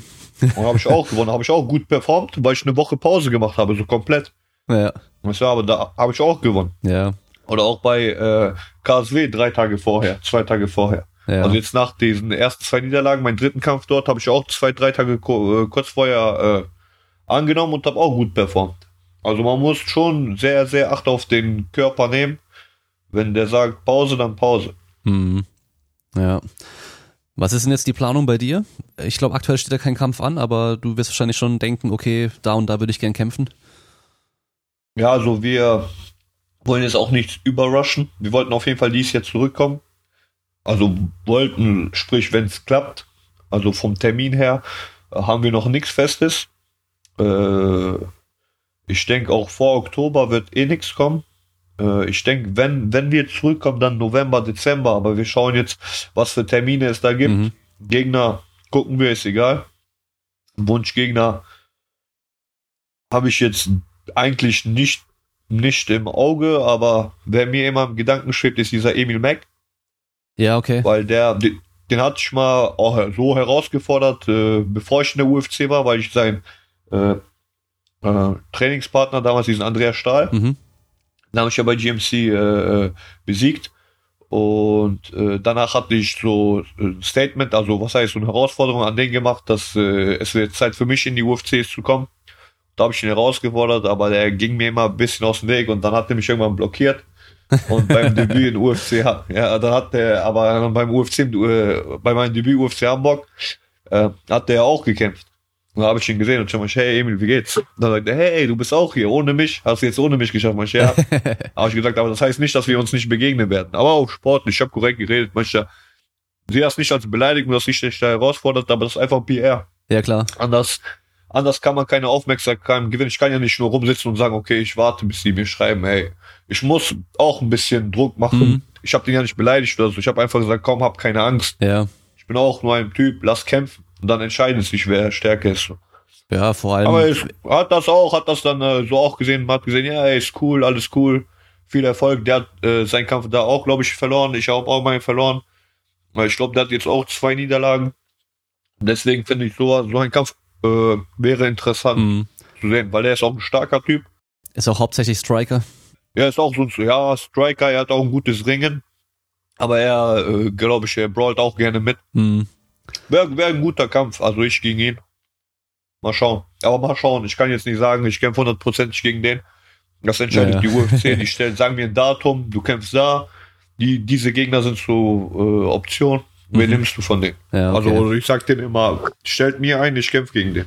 Ja. Weil für mich, für mich ist jetzt jeder, jeder ein Gegner. Halt. Ja, ja. Nicht im äh, bösen Sinne, sondern ich muss gegen alle kämpfen, weil ich nach dem ganzen Raum will. Irgendwann. Klar, klar. Ja, also krass auf jeden Fall. Wie ist es denn mit der Aufregung bei dir, wenn man sich so, du, okay, du, gehen wir mal davon aus, was jetzt deine, du bekommst einen Kampf und hast deine zwölf Wochen Vorbereitung, dann hast du ja auf jeden Fall irgendwo auch, bist ja auch aufgeregt und wie ist so der, der Verlauf, wann ist so der Höhepunkt von der Aufregung und wann sagst du, hast du vielleicht gar keine Aufregung? Ich sag mal, während der Vorbereitung, also wenn ich so den Kampf announced habe, so also äh, veröffentliche, ist gar keine Aufregung, ist eher so eine Freude. Endlich ein Ziel wieder. Dann zwölf Wochen ziehst du das Training durch, machst deine Sachen mit den Trainern. Ich sag mal so zwei Wochen vorm Kampf fängst an so zu realisieren, ey, ich kämpfe bald. Okay? Jetzt, was machen wir jetzt? Schlauer. Tag, äh, Gameplan. Dann fängst du an mit dem Gameplan äh, zu drillen. Und dann eine Woche vorher. Ja, was heißt, ich habe Aufregung, sage ich jetzt nicht. Ich freue mich, eher gesagt. Mhm. Ganz am Anfang natürlich, wo ich das erste Mal bei KSD war und so, da war ich schon wie vor meinem ersten Kampf so, boah, was geht hier ab? Überall Kameras, so, jeder will reden, komm mal hier, komm mal da, Fotos hier, boah, denk ich mir, okay, krass, geht ab. Und, aber bei der UFC ist genau dasselbe. Wo halt die polarisieren mehr noch. Mhm. Weil der Ablauf ist genau das gleiche. Du machst hier Fotos, du musst dazu ein Meeting, da wird vielleicht ein kleines Interview, weil die dich eher näher kennenlernen möchten. Wer bist du? Was machst du hier? Wieso wolltest du in die UFC? Halt so Fragen stellen die dich auch damit die Kommentatoren was wissen über dich. Und ja, und ich genieße das eigentlich. Aufregung, ich sag dir, die einzige Aufregung, die ich noch habe, ist, wenn ich am Kampftag in der Kabine warten muss, bis ich kämpfe. Das mhm. ist die mhm. einzige Aufregung. Du weißt, über diese Wartezeit, wann bin ich endlich dran, dann hörst du noch die Resultate, der hat gewonnen, der hat verloren, der hat verloren. Und du willst das eigentlich gar nicht mitkriegen, aber kriegst du mit, weil du ja mittendrin bist. Ja, ja. Und dann noch so ein äh, Fernseher ist. Aber einerseits, ja, ist so, ist so ein schmaler Grad zwischen Aufregung und Vorfreude so, was gleich abgeht. Mhm. Weil ich kenne das ja schon. Ist ja, ist ja nicht mein fünfter, sechster Kampf, sondern ich habe schon über 20 Kämpfe und irgendwann ist das Routine. Ja. Deswegen. Also ich zerbreche mir auch nicht wirklich den Kopf so, ey, was soll ich machen, wie soll ich machen? Ich lasse einfach machen. Ja, ich versuche einfach mit einem kühlen Kopf da rein und äh, äh das, was sie alles gemacht haben, äh, ich glaube daran und ich versuche das umzusetzen. Mhm. So gut wie es geht. Mhm. Ja, im, äh, in der Umkleide, bevor du dann dran bist, da kann es ja schon recht schnell gehen, wenn alle Kämpfe da davor irgendwie durch Knockouts in der ersten Runde passieren, dann bist du auf einmal dann dran. Aber wenn die alle über volle Distanz gehen, dann kann es natürlich auch deutlich länger gehen, ne? Ja, aber du hast schon eine Timeline, mhm. du weißt schon äh, eine gewisse Uhrzeit, wann du kämpfst, dann sind das immer so, wie du sagst, plus minus 10, 15 Minuten, mehr nicht. Okay. Also die müssen schon. Bei der UFC ist das schon so, wie eine Fließbandarbeit. Vor allem, wo wir in China waren, da haben die gesagt, Sendeschluss ist irgendwie 22.30 Uhr bei denen. Ja. Und bis dahin muss alles durch sein. Und da, die kamen, du haben gesagt, ey, nix, da geh schon mal da ab, ab, ab. Aber ich muss sagen, das kam mir nicht so vor, weil es gibt auch ein paar andere Veranstaltungen, muss ich jetzt nicht sagen wer, aber da gibst du zum Beispiel, ey, komm, dann sagen die, du kommst, aber dann stehst du da wieder irgendwo in der Kälte 20 Minuten. Ja. Weißt du? Und bei der UFC ist halt das Gute, die holen dich raus und genau fünf Minuten danach, wenn du da stehst, gehst du auch raus. Mhm. Ja. ja. Also perfekte Timeline, die haben das, äh, ja natürlich, die sind am längsten im Markt dabei. Äh, die haben halt dieses Gefühl, wann jemand rausgeht und so top drauf, deswegen äh, läuft eigentlich alles wie geschmiert ab. Ja, cool. Ja, so soll es auch sein eigentlich. Also ich, vor allem für ja. die professionellste oder für die größte ähm, Organisation. Organisation, genau. Muss es ja schon auch so laufen. Wer sind denn so deine, deine Kampfvorbilder oder vor allem am Anfang, als du angefangen hast, du Sprite geschaut, also da wirst du bestimmt auch ein paar dann haben, wo du sagst, so die fandest du richtig gut und so wolltest du auch kämpfen. Und gibt's auch aktuell noch welche, wo du sagst, so das sind so deine, deine Top-Leute, die du gut findest? Also mein Vorbild war immer für mich mein Bruder, weil das der erste war, den ich mit MMA, also durch den ich MMA kennengelernt habe, etc. Aber jetzt so abgesehen von meinem Bruder, die wirklichen Stars, den ich gern gefeiert habe, war Wanderlei Silva fand ich cool. Minotauro Noguera fand ich immer cool. Mein Bruder hat mich sogar immer ganz früh, als ich mit dem Bodenkampf anfing, weil ich habe mir auch viele Sachen von äh, Minotauro immer angeguckt. Wie macht der einen Armbar Escape? Wie macht der einen Armbar Ansatz? Und äh, ich habe halt viel von ihm abgeguckt und das versucht umzusetzen. Habe es auch fast umgesetzt bekommen. Und da meint mein Bruder auch so, meinte, boah, du bewegst dich auch wie ein Minotauro. Und da wollte er mir erstmal diesen Spitznamen so geben. Aber ich glaube keine Spitznamen von irgendwelchen Kämpfern. Deswegen, also ich habe mir so, der nennt mich so, ist okay. Für die Anfangsphase. Also den habe ich gefeiert, Wanderlei Silva. Äh, und dann auch der Gilbert Eiwe mhm. kam mir ins Auge. Der war auch krass und das Lustige war ja, der war ja später auch unser Trainer im UFD-Gym. Äh, ganz am Anfang, also da hieß äh, unser Gym nicht UFD, da hießen wir Agoge. Da war der auch der Trainer hier in Deutschland, also ein erste Mal, dass jemand geschafft hat, einen Star-Trainer, einen Star-Trainer zu haben im Gym. Das waren wir auch, hatten wir den Gilbert Eibel und ja, also gibt's viele. Mhm. Aber ich habe jetzt keinen, wo ich sage, ey, so wie der will ich sein oder ich will mein eigener Typ sein. Ich will später, damit Leute sagen, ey, guck mal, das war David Zawada. Mhm. So ein Typ möchte ich sein. So weißt du, ein Unikat. Ja. Natürlich guckt man sich Techniken ab, versucht die nachzusetzen. Aber ich will lieber ich ja. sein. Schaust du dann selber noch regelmäßig ähm, UFC und andere Verbände an? Ja, ja, also UFC ist jetzt schwer manchmal zu gucken, weil das in der Nacht ist. Aber so wie wir eben geredet haben hier, George Masvidal, die Fight Card komplett habe ich mir äh, angeschaut. Jetzt hier in Sacramento habe ich nicht geschaut. Schaue ich mir aber im Nachhinein immer an. Jetzt äh, im Laufe des Tages bestimmt ein paar Kämpfe. Äh, andere Events schaue ich mir auch gerne an. Ne? Also ich bin auch gerne vor Ort hier bei GMC, wenn es möglich ist. Ähm, dann äh, KSW, wenn die mich einladen. Mhm. Und Bellator schaue ich mir auch an. Da habe ich auch, da ist auch ein Freund von uns am äh, Kämpfen, der Musashi. Äh, hat leider jetzt äh, verloren. Aber ich denke auch, der kommt zurück. Ja. Und ja, das, das ist das Fighterleben. Ne? Mal gewinnt man, mal lernt man. Und Hauptsache ist nicht aufgeben. Ja, der, der Kampf war auch irgendwie überraschend für mich so. Ich dachte dann auch, okay, es sieht äh, sehr gut aus für Musashi, aber dann. Äh, ja, der Typ war ein bisschen physisch stärker, glaube ich, als er. Ja, also der war schon echt nochmal ein gutes Stück größer und, und schien auch dann ja. im Kampf auch deutlich schwerer zu sein. Der war beim Wiegen, war der, da war nichts mehr dran an dem, richtig krass so. Ja. Ähm, aber ja, der war am Boden dann ziemlich gut. also das ja, auf jeden Fall, ey. Ja. Obwohl Musashi, muss ich sagen, ist auch äh, kein schlechter am Boden. Also ich habe ja. ja auch mit dem trainiert, er hat starke Takedowns. Ich sag, ich sag mal, sag mal so, der hat ja in der UFC sogar bis zu 93 Kilo gekämpft. In sein Naturgewicht. So heißt der wiegt ja. 94, 95 Kilo und das bis drei. Der hat damals, äh, ich weiß nicht mehr, wen, den, doch den Phil Davis hat der ausgehoben vom Käfig. Mhm. Das fand ich krass, daran erinnere ich mich sogar. Ja, ist ein starker Typ, aber so ist das im Fight Game. Manchmal kommen bessere Leute, was heißt bessere Leute haben einen besseren Tag erwischt und man muss sich damit abfinden. Nächstes Mal besser machen. Ja, ja. Ja, das ist, glaube ich, auch so ein wichtiger Punkt äh, für, für den Sportler selbst dann, dass er einfach nicht sagt, ähm, der ist jetzt besser als ich, sondern das war jetzt einfach in dem Moment so. Hat er vielleicht eine bessere ähm, Taktik, Strategie gehabt oder einfach die bessere Wahl getroffen genau. in dem Moment und hat dazu geführt, dass ich dann verloren habe. oder besseres Timing einfach, weil ja, keine genau. Ahnung, weil er frischer im Kopf ist oder er klarer im Kopf ist. Und manchmal, manchmal war es zum Beispiel in meinem Kampf äh, bei KSW, wo ich gegen den Michalski gekämpft habe. Ich dachte auch, ich bin voll da, aber ich kam gar nicht in den Kampf rein. Ich habe ja zwei, drei Runden nur Schläge gekriegt. Also ich sah auch gut mitgenommen aus nach dem Kampf. Aber also Gott sei Dank habe ich es noch gedreht bekommen. Ich habe äh, den, also den Glauben nicht dran verloren, dass ich gewinnen werde.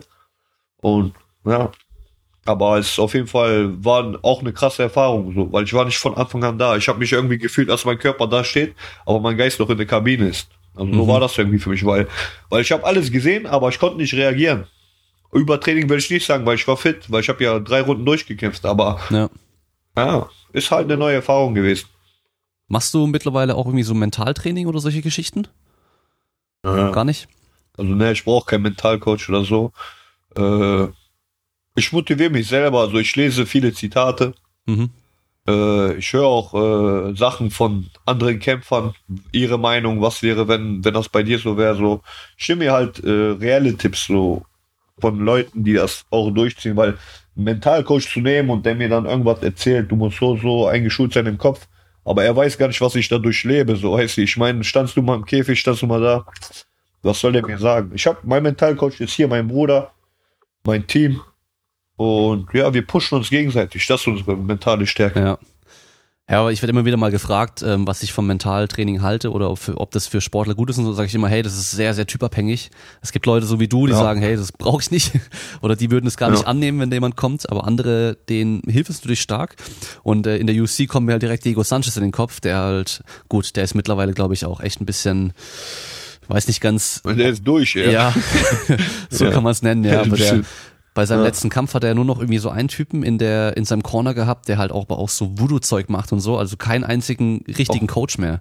Also der ist echt, oh, ich glaube, die ganzen Coaches haben halt gesagt, der soll aufhören und ähm, hat die halt dann einfach nicht mehr, nicht auf die gehört und so und macht sein eigenes Ding und ja, glaube ich, irgendwann ist es nicht mehr gut, wenn du über Jahre lang so viel mhm. einsteckst und dann auch noch mit so einer, mit so einem Kampfstil wie er halt einfach voll rein und Schläge kassieren, dafür halt auch Schläge verteilen. Ja. Ähm, Kopfverletzungen sind halt natürlich auch ein Thema, auch im MMA muss man halt auch einfach ähm, akzeptieren, im Boxen und in anderen Sportarten genauso. Ähm, MMA ist ein bisschen besser aufgestellt scheinbar als Boxen, weil man halt doch nicht ganz so viele Schläge kassiert wie, wie ein Boxer. Aber klar, äh, was weiß ich, dann haben wir Alistair Overeem, der halt irgendwie in einigen Kämpfen echt heftig ausgenockt wurde in den letzten Jahren. Muss man sich schon mhm. auch fragen, so, okay, wann ist halt dann der Zeitpunkt, dass man es an den Nagel hängt? Weil ja. langfristig sollte man das wahrscheinlich auch nicht machen. Nee, das, dieser Sport ist ja auch nicht für die Langfristigkeit gedacht. So, äh, ist nur ein Zeitraum, wo man sich was aufbauen kann, sage ich mal, oder ein Level erreichen kann. Und das Leben geht ja weiter. Der Sport ist dann irgendwann zu Ende. Das ist ein ganz, ganz kleiner Grase im Leben so. Ja. Und deswegen sollte man sich schon Gedanken machen, wie du sagst, äh, wann man aufhört. Habe ich auch hier zu meinem Bruder gesagt. Hör es auf, wenn es am schönsten ist. Äh? Der hat davor gegen Matera gekämpft, ist auch eine Legende in Polen hat leider verloren, aber jetzt hat er ein Thiago Silva, das ist eine Legende auf der Welt. Und der hat den demoliert und wir hatten ja auch davor in der Fight Week fing der an so, ja, ich schaffe keine zwei Kilo. Also der Kampf war eigentlich bis 93, dann fing er an, äh, er schafft das Limit nicht, er würde sich dann auf 95 einigen. Dann, äh, okay, gibt Prozente. Er sagt, nee, ohne Prozente abgeben, komm, lass mal so machen, okay. Mein Bruder ist kein, ist kein so, kein Typ, der sagt, eigentlich fand er sich schon ein bisschen beschissen. Weil er sagt, was soll das? Eine Woche, das kann er zwei, drei Wochen vorher sagen, ich schaffe mein Gewicht nicht, etc. Aber eine Woche vorher ist okay, der hat sich geeinigt mit zwei Kilo mehr, aber hat den dann auch aussehen lassen wie, keine Ahnung. Also er hat den auf jeden Fall vorgeführt, als ob Martin die Legende wäre. Mhm. Und ich sag mal immer so, äh, schlägst du eine Legende, wirst du zur Legende. Deswegen hat der es cool. Und ich habe auch ein gutes, passendes T-Shirt. Fucking Legend. Das muss mein Bruder tragen. ja, stimmt. Ja, äh, ich will nichts spoilern mit der mit der Fight äh, Fight Night, die jetzt gerade erst war, weil du es ja erst noch anschauen wirst. Aber da hat ja auch Uriah ja. Faber wieder gekämpft, der jetzt auch 40 ist genau. und äh, ein paar Jahre ja. Pause gemacht hat. Dann GSP hat auch recht spät dann noch den Titel gewonnen. Dann ähm, haben wir ähm, Daniel Cormier, der jetzt auch äh, 40, über 40 ist und immer noch ganz vorne mit dabei kämpft. Also es gibt da schon immer so ein paar Leute, aber es gibt halt auch Leute wie zum Beispiel Anderson Silva, hätte er mhm. im richtigen Moment aufgehört, wäre er wahrscheinlich für immer der beste MMA-Kämpfer aller Zeiten gewesen. So. Ich glaube auch. Aber jetzt ja. hat er halt einfach einige Kämpfe verloren, weil die, es kommen halt junge Leute nach, die dann einfach, die sind dann wieder schneller als du, die sind stärker als du, weil sie jünger sind und werden halt auch besser, weil die sind mit dir als ja. Vorbild aufgewachsen. So, da gab's genau. noch niemanden wie dich, als du angefangen hast. So. Und das ist halt das schade, ist ja. ja. Und ich meine, GSP, George ja, St. Pierre hat's da auch die Zeit gut gemacht. Holt die, genau, die Zeit holt die ein. Ja, lass das. Die Zeit holt die irgendwann ein, weil äh, das, was die können oder äh, machen, das kann ja die nächste Generation genauso gut, denke ich mir, oder noch besser sogar, weil die da andere Sachen noch mitnehmen, neuere Sachen. Ist ja auch so, der Sport äh, schläft ja auch nicht, der entwickelt sich auch mit der Zeit. Mhm. Und äh, ja, man muss immer das Beste mitnehmen und auf dem besten Weg dahin ist immer äh, auf, auf sich auf neue Sachen umzustellen und auch die zu akzeptieren. Man kann natürlich, äh, paar Leute sagen, nee, ich bleib oldschool, ich bleib oldschool. Wenn es funktioniert, funktioniert so, aber ich sag immer, irgendwann ist der Zeitpunkt auch, da funktioniert es auch nicht so. Mhm. Immer mit der Brechstange da äh, Leute umzulocken oder zu trainieren. Ja. Man muss auch, wenn man auch zu hart immer trainiert, wie, wie wir auch schon sagten, dieser Sport hat ja äh, eine gewisse Zeit. Also ich sag mal, bis Ende 30 sollte schon Schluss sein. Und äh, je, hart, je härter man trainiert, desto später rächt sich der Körper, ja. Deswegen, also, weil ich denke mir auch, später im älteren Alter werde ich große Probleme haben mit den Gelenken etc. Aber äh, man kann die auch umgehen, indem man jetzt anfängt, schon mal daran zu denken. Hm. Ja, und das ähm, Alter an sich ist wahrscheinlich gar nicht so krass entscheidend, sondern einfach auch dein, dein Kampfalter, wie lange du halt schon kämpfst, weil dann haben wir Leute wie, ja. wie Max Holloway oder halt äh, Jose Aldo ja auch. Also die sind ja alle noch nicht alt, aber die kämpfen halt schon so lange, dass man halt dann auch sagen muss, okay. Früh angefangen auch, ja, ja. genau, ja. Und dann gibt's ja andere, die recht spät einsteigen, ähm, und dann auf einmal doch noch richtig krass werden. Ja. Also hast du den, Ja. den Kampf von Khalil Roundtree gesehen, den letzten? Nee. Äh, Den musst du dir anschauen. Also der war, der ist jetzt in Thailand Okay. und ähm, trainiert halt dort und der hat jetzt halt so krass sich nochmal verbessert, also gerade in, in dem, im Stand-up, im Thai-Boxen vor allem. Ja. Und der hat ja, Ja. also die Story von ihm finde ich auch geil, weil der war äh, einfach nur ein dicker Typ so.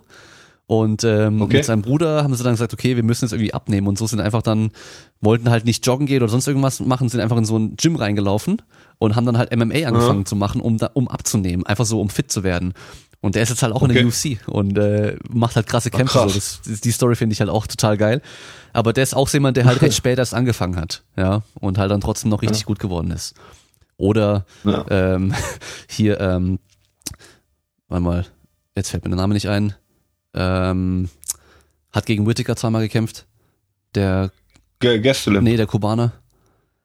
Der Kubaner. Ah, ah, ah, ah, ah, ah, ah, Der ah, Ringer. Palacio.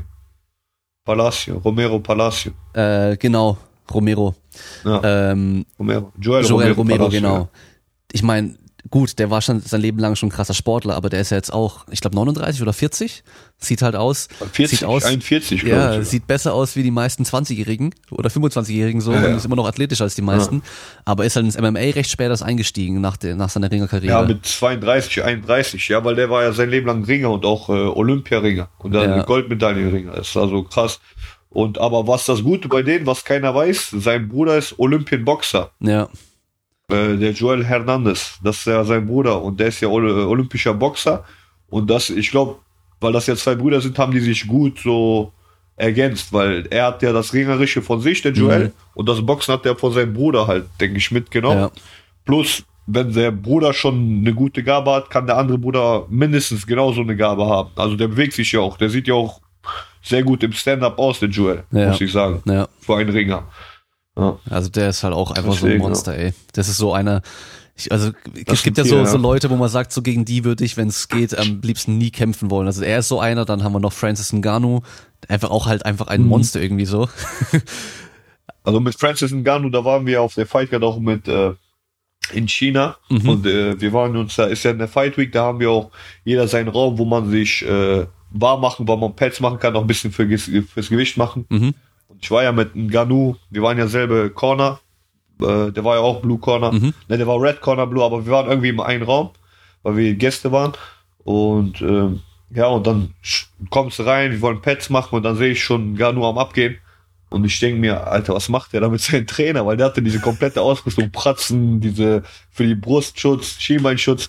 Und ich sag, das ist kein Pratzentraining, der haut den gleich tot. Und ey, dieser Lopez kann aber, äh, ist ja auch ein Tier, der Trainer von ihm, ne? Ja. Und ich denke mir, boah, diese Knie und diese Bomben, die sind nicht gesund. So, also wenn der ohne Schutz die be also das tat mir schon vom Zusehen weh. Ja. Da habe ich gesagt, ja, lass die erstmal machen, lass uns eine halbe Stunde später anfangen mit denen. Ich, ich will mir das noch ein bisschen reinschauen, aber ist krass auf jeden Fall, dann diese Leute, Leute auch live zu erleben. Du denkst ja nur, okay, im Video sieht immer alles so hart aus, hart aus, aber ich sag's dir, bei dem Typen live vor Auge, dann verstehst du, warum der so eine Power hat, so, weißt du? Der ist einfach Also, so was diese eine, Power mit dir anrichten kannst. der ist einfach so eine andere Art Mensch, oder? Also der ist so einfach Ja, ein riesig und halt mega muskulös auch noch und so und Ist ein Biest, aber der ist auch, der ist auch richtig so äh, in sich gekehrt, so, der ist so ruhig. Ist keiner, der da irgendwie so drumhaut, dann rumschreit oder so. Ne? Der ist so wirklich ruhig. Nach jeder Runde war der wieder, äh, also natürlich, der hat versucht, wieder seinen Puls runterzubringen, ruhig, aber der ist auch so ruhig und äh, auch ein guter Mann. Also Mhm. ist auf jeden Fall Respekt auf Boden, Boden geblieben. Ich meine, der Typ kommt auch von richtig armen Verhältnissen. ja. Er weiß, wie es unten ist, deswegen gibt der, prahlt er gar nicht, weil der da ganz oben ist, sondern will die von unten da mitziehen. Also ist ein guter Mann, hat das Herz im richtigen Fleck. Ja, ja. Ja, war auch ein krasser Kampf wieder gegen äh, Juno dos Santos. Also der hat einfach Dynamit in den Fäusten. Das ist unglaublich. Ja, der muss irgendwo, irgendwie muss Ja. er dich treffen und dann ist halt vorbei. Das ist schon Ja. brutal. Gibt's denn ähm, einen Kämpfer, wo du sagst, also egal, ob der noch aktiv ist oder nicht, auch egal welche Gewichtsklasse, gegen den du einfach gerne mal kämpfen würdest, so, wenn du so äh, einen fiktiven Kampf machen könntest? Äh, muss der vom MMA sein? Nee, muss nicht. Muss nicht. Ich würde gerne mal gegen Mike Tyson kämpfen. Okay. gegen Mike Tyson, das wäre schon. okay. Weil er, weil er brawlt ganz gut. Gegen Mike Tyson Wäre mal so. Aber auch nur Boxen, ne? Also Ja, jetzt ja. kein, dass ich da Takedown machen kann. Würde, ich, würde mich mal interessieren, so, wie das ist von den einen zu. auch wenn ich vielleicht nicht überlebe, Ja. aber egal. So mein letzter Kampf gegen Mike Tyson. Ja. Das wäre das wär cool. Ja, ich, ich Ja, glaube, und mit denen ich so auch gerne mal trainieren würde, aber das geht ja nicht mehr. Wäre auch Bruce Lee, weil Bruce Lee, finde ich, hat mich auch schon meiner Kindheit inspiriert. Ich habe alle seine Filme gekauft, geguckt, geschaut.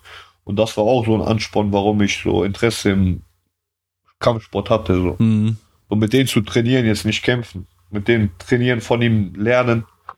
Das wäre schon, also wäre ein richtig guter Traum. ja, ja, also, Aber leider geht der nicht in Erfüllung. Aber dann Sparring gegen Mike Tyson. ja. ja, ich meine, weißt du auch so, so Leute wie eben Anderson Silva in seiner Prime oder so einfach mal zu erleben, wie das ist, gegen die, gegenüber zu stehen und halt oder oder ich weiß kennst du diese Story? Es gibt einen Artikel ähm, so ein Newsartikel war das. Da haben sie die ganzen ehemaligen Gegner von Jose Aldo als er halt noch wirklich der der beste überhaupt war interviewt und die haben halt alle Mhm. irgendwie gesagt ähm, sie waren top vorbereitet sie wussten genau was passiert wird und sowas. Aber als sie im Ring gegenüberstanden war auf einmal alles anders dass er halt noch schneller war und noch härter geschlagen hat und so als sie eigentlich je gedacht hätten. Und ich glaube das kann man halt erst auch wirklich Ja, so sich vorstellen wenn man da wirklich auch mal das macht gegen die Mike Tyson hat das ja auch Mhm. gesagt, so, äh, du hast immer einen Plan, einen Plan, bis die erste Faust dich trifft oder du den ersten, ersten Schlag triffst, dann ändert sich wieder alles, weil ähm, dieser Plan, den man hat, ne, wenn ich sage, ich habe jetzt einen Plan gegen den und den Typen, heißt ja nicht, dass der genauso eingestellt wird bei mir wie bei den seinen vorherigen Gegnern, weil ich bin ja ein ganz anderer Typ vielleicht. Wird der vielleicht auch einen ganz anderen Plan haben. Wegen kämpfen, man kann kämpfen, man kann, eine, ich sage immer, man kann eine Linie haben, eine Facette so, äh, pass auf Takedowns aus, äh, geh mal rechts raus, halt die rechte höher, die linke soll immer laufen, sich daran immer halten, wenn, wenn man irgendwann im Kampf nicht weiß, ey, was soll ich schon machen, damit man weiß, ah, okay, Ruhe und wieder Ruhe und wieder den Plan voranbringen. Jab, Jab, ihn lang halten oder äh, äh, verkürzt die Distanz, geh näher ran. An sowas sollte man sich immer halten können. Deswegen macht man einen Gameplan. Aber dass ein Gameplan zu 100% äh, durchspringt, ist sehr selten der Fall so. Weil da muss wirklich schon äh, alles glatt ablaufen. Aber passiert sehr selten, weil ein Kampf ist ein Kampf. Ist wie ein Krieg. Im Krieg kann man auch nicht vorhersehen, wo angegriffen wird, wann, Mhm. wann. Weil von auf einmal kommt ein Angriff von der Seite oder weißt du, deswegen ja. einfach, äh, einfach, ich sag immer, einfach es so äh, mitnehmen, wie es kommt und das Beste draus machen, weil später, also am Anfang kann man auch Gameplan haben, vor allem bei den Amateuren halte ich mal daran, damit die erst lernen, äh, Corner zuzuhören und sowas. Für sowas ist das gut, damit die erst lernen. Weil in den ersten Kämpfen ist das so, man geht rein, man denkt, man hört die Ecke, aber man hört gar nichts, man ist voll in seinen Wahn. Du bist hier, du schlägst, du hörst Leute schreien, hey, ja, gib Gas, das, das, aber man filtert gar nicht am Anfang, also die ersten Kämpfe von mir, ich habe das gar nicht hera- herausgefiltert, was die Ecke mir sagte, nur ganz, ganz schwach so, ey, jetzt wieder Deckung hoch oder so. Aber jetzt mit der Erfahrung, also ich will, es ist so, als ob ich so per Headset mit dem verständigt bin. Also ich filter alles raus von außen und höre wirklich nur mein Corner. Und äh, ja, daran finde ich, äh, muss ein Gameplan, also ein Gameplan aufgebaut werden, damit man lernt, äh, äh, die Ecke wahrzunehmen. Mhm. Weil ein Gameplan wirklich zu 100% durchzusetzen, ist wirklich schwer. Mhm. Also da muss wirklich äh, das Timing stimmen und etc. Wie ist denn die Atmosphäre gerade so jetzt in China, wo du gegen ihn gekämpft hast, gegen den Ying Liang heißt er, glaube ich, gell? Ähm, Ja, der da ja schon auch ein. Star ist. Ist dann schon richtig laut, oder? Auch wenn du im Käfig bist. Also, als ich kam, war es auch laut, aber jetzt nicht so laut, aber als der kam, da hat die ganze Halle gewebt, so, äh, war cool, aber ich war nicht eingeschüchtert, eingeschüchtert oder so. Mich spornt sowas eher mehr an, so als Außenseiter immer zu stehen, weil da kann man, äh, sag ich mal, noch mal so ein Auge auf sich groß machen. So, wenn man als Außenseiter noch mal glänzt Hm. oder noch einen Sieg, äh, einen Sieg holt. Deswegen, also mich, wer sagte, die letzten Kämpfe von mir war ich immer äh, nicht zu sehr aufgeregt. Ich war immer gelassen damit. Also ich habe das gut, ich habe das schon gut in der Kontrolle, Ja, diese ganzen Emotionen und so weiter. okay. Wie sieht denn deine, deine letzte Woche aus? Also vor dem Kampf die Woche, so diese Fight Week. Ja, und nur Weight Cut, also das ist die beschiss, beschissenste Woche. Äh, Wenn es gut läuft, geht's. Also dann ist die halb so be also in China, also die letzten Kämpfe hatte ich nie Probleme mit Gewicht machen. Mhm. Im Gegenteil, ich habe auch äh, gut Gewicht gecuttet. Äh, äh, Hamburg vor allem, weil da hatte ich äh, also UFC Hamburg, da hatte ich ähm, mein, mein Diät-Catering, mein Sponsor Easy Meal, die haben mich da auch beliefert, weil die auch aus Hamburg kommen, also ne, weil die auch Hamburg beliefern. Äh, ist ein Catering hier in Deutschland und die beliefern zurzeit nur Berlin, Hamburg, Düsseldorf und so wie das Glück kam, war UFC in Hamburg, haben mich dort beliefert mit dem Essen und hatte ich gar keine Probleme mit dem Gewicht. Also du musst halt nur ein Kaloriendefizit haben, viel schwitzen, viel Wasser trinken und dann läuft das schon. Und in China genauso. Da China war jetzt ein bisschen gefährlich, weil bei der UFC ist das ja so, die USA da äh, kontrolliert da ja sehr streng und viel, also das Essen in China ist ja auch viel auf Antibiotika und so. Also da ist auf jeden Fall das Essen. Die haben mir auf, die haben mir auf jeden Fall äh, so einen Brief geschickt, dass ich ein Tagebuch führen soll, was ich da gegessen habe und wo ich das gegessen habe. Weil wenn die mich danach kontrollieren und da irgendwas schlecht sein soll, dass ich hier einen Beleg habe, okay, kann sein von dem Essen, von dem Fleisch hinher. Weil in China ist das schon, äh, glaube ich, was die da zu sich nehmen. Keine Ahnung, also. Ja. Ich hoffe, ich habe kein Hau Hau Miau Miau gegessen. ja, das könnte sein, je nachdem, in welcher Straßenecke du was gekauft hast. naja, aber war, war gut, also war gut, weil es nicht, äh, da wo wir waren, war das, äh, war schon eine gut, also wir waren in Beijing mittendrin im Zentrum, äh, schönes Hotel, äh, die Umgebung, wir hatten alles da, Supermarkt, Restaurants, mhm. sah alles gepflegt aus, also ich denke nicht, dass ich da irgendwas Falsches gegessen habe. Und war eine schöne Erfahrung auf jeden Fall. War, war wie beim Chinesen. Also die braten das auch vor dir, Fleisch drauf, Öl drauf, zack. Wie hier beim Chinesen noch. Und ja, halt nicht, der Geschmack ist da auf jeden Fall ein bisschen anders, ein bisschen intensiver. Das wird auch stärker gewürzt. Ähm, aber ist gut, mm. auf jeden Fall. Hat mir gefallen. Okay. Zu sehen. Wie, und wie ist es dann nach dem Einwiegen? Also du hast eingewogen bis zum Moment, wo du dann im Käfig stehst. Was passiert da alles noch in dem in diesen 24 Stunden ungefähr, oder? Ja, genau. Nach dem Einwiegen, da versuche ich, äh, mich erstmal zu rehydrieren. Sprich, viel Wasser trinken, äh, Elektrolyten zu sich nehmen, dann auch auf aufpassen. Ich hatte auch viel, also diese Erfahrung habe ich auch schon gemacht, viele falsche Sachen ge gegessen, wo ich dann Bauchkrämpfe gekriegt habe oder zu schnell gegessen habe. Äh, da musste ich mich auch sogar ein paar Mal erbrechen. Das ist auch nicht gut, weil das nimmt die Energie. Aber ich hab's raus. Äh, man soll erstmal mit Leichtkost anfangen. Ich mache mir so, ich esse als erstes Babynahrung. Mache ich mir dann halt mit Haferflocken, Bananen. Das esse ich als erstes, lass das verdauen, trink viel. Und dann zum Mittagessen knall ich mir meistens immer Nudeln. Äh, mit Garnelen. Äh, oder mal ein Steak auch. Also halt alles, was vom vor dem Tag, äh, vor dem Kampftag esse ich halt auch Fleisch und so weiter. Aber am Kampftag versuche ich mich wirklich so äh, nur an äh, schnell verdaulichen Kohlenhydraten zu halten, weil Fleisch ist ja so, kommt immer auf die Person auch an, an den Magen auch an, wie man es zersetzt. Also manche haben dann später immer noch so, äh, äh, äh sag ich mal, so, so, so schwer, schweres Gefühl im Magen. Äh, bei Nudeln ist das bei mir so definitiv nicht. Also ich kann noch ein paar Garnelen dazu essen. Fisch ist immer gut, weil es leicht im Magen liegt. Und das esse ich auf jeden Fall am Kampftag. Davor lasse ich mir ein bisschen gut gehen, halt keine Süßigkeiten oder so. Äh, weil das macht dich auch müde, Zucker und so schränkt dich auch ein. Das kommt alles nach dem Kampf, ja. Äh, aber davor versuche ich immer noch sauber zu bleiben. Halt diesmal mit mehr Ei, äh, Kohlenhydraten als Eiweiß. Und ja, dann ist auch die Energie wieder geladen. Mhm. Und schlafen gehen und so weiter, hast du dann auch bestimmte Uhrzeit, wo du sagst, da vorm Kampftag muss ich so und so viel schlafen oder ist es dir da ziemlich egal? Nö, also ich gehe relativ auch äh, generell immer spät schlafen. Ähm, ja, aber ich am Kampftag ist das so, wenn ich äh, morgens, also ich gehe spät schlafen, ich sag mal, ich gehe so Kampf vorher so 0 Uhr schlafen, dann stehe ich früh auf gegen 8, 9 Uhr, mache meinen Körper warm, Stretching, Schattenboxen, vielleicht eine äh, Pad-Session dann gehe ich frühstücken und nach dem Frühstück lege ich mich noch mal ins Schlafen, bis es äh, zum Mittagessen geht. Und dann nach dem Mittagessen versuche ich mich halt so gut wie es geht zu fokussieren. Natürlich jetzt nicht so, dass ich äh, verrückt werde, sondern natürlich, dass ich mich, mich auch ablenke, versuche an was anderes zu denken, weil äh, nur an den Kampf denken macht dich auch irgendwann verrückt und verlierst dann irgendwann den Fokus. Mhm. Man soll locker bleiben. Äh, natürlich die Vorfreude äh, ist immer groß. Also wenn ich dann die Sachen, vor allem bei der UFC kriegst du ja auch immer so ein Fight Pack.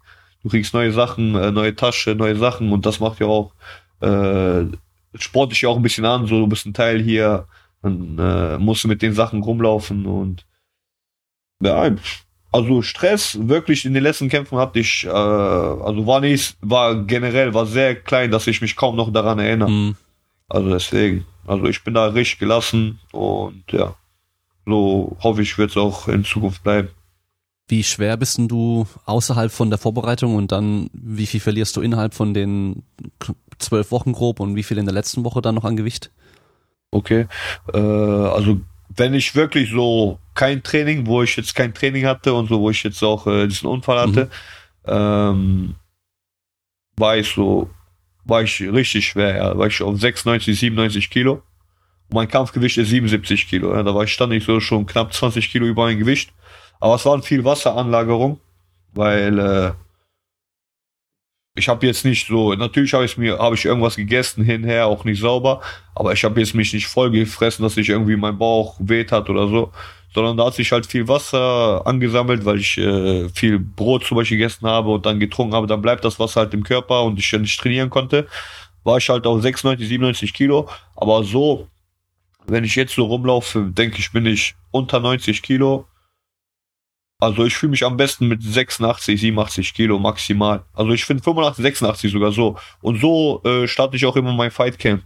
Dass ich äh, mit 85, 86 Kilo in den Fightcamp starte, die zwölf Wochen durchziehe, dann bin ich immer so kurz vor Fight Week auf meine 81, 82 Kilo maximal und die letzten 5 Kilo mache ich dann äh, mit dem äh, Dehydrieren da, Water Drop. Mhm. Und das klappt immer ganz gut, weil äh, einen Tag vor der Waage verliere ich immer meine zwei Kilo, weil du darfst ja kaum was, also gar nicht essen, also kaum, doch essen darf man schon, nur gar nicht trinken. Äh, essen muss man schauen, was man isst, also so Putenbrust ohne ungesalzenheit schmeckt auch wieder, ne, je nachdem. Aber man weiß ja, wofür man das tut, deswegen zieht man es durch. Kannst du so ein Putenbrust oder so eine äh, Süßkartoffel, so ein Stück kannst du essen, damit, damit dein Magen auch äh, nichts von deinen Muskeln und, und etc. nimmt, dass der auch äh, dann noch Futter kriegt. Und ja, den Rest verliere ich. Ich verliere schnell. Also ich, ich bin auch so ein Typ, ich schwitze sehr schnell und sehr viel. Und von daher ist das bei mir gar kein Problem, weil ich den Schwitzanzug an, anziehe und einmal in die Sauna gehe. Nach ein, zwei, drei Gängen habe ich schon drei Kilo runter. Okay, ja, das macht es natürlich auch wieder ein bisschen ja. einfacher, ja. Ja. Ähm, kommen wir mal noch zum Training, weil das interessiert ja die meisten Leute auch jetzt nicht unbedingt MMA machen. Und zwar dein, dein, dein Alltag erstmal, also dein, deine Trainings, deine komplette Woche, wenn du einfach so trainierst ja.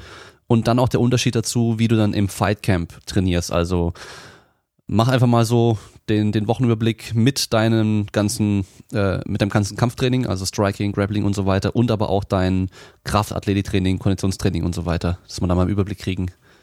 Okay, ich sag mal jetzt, meine letzten Wochen sahen so aus, ich war montags, mittwochs und freitags morgens, also 10.30 fängt das Training an, immer beim Christian Moore in Aachen, beim More Power Konzept.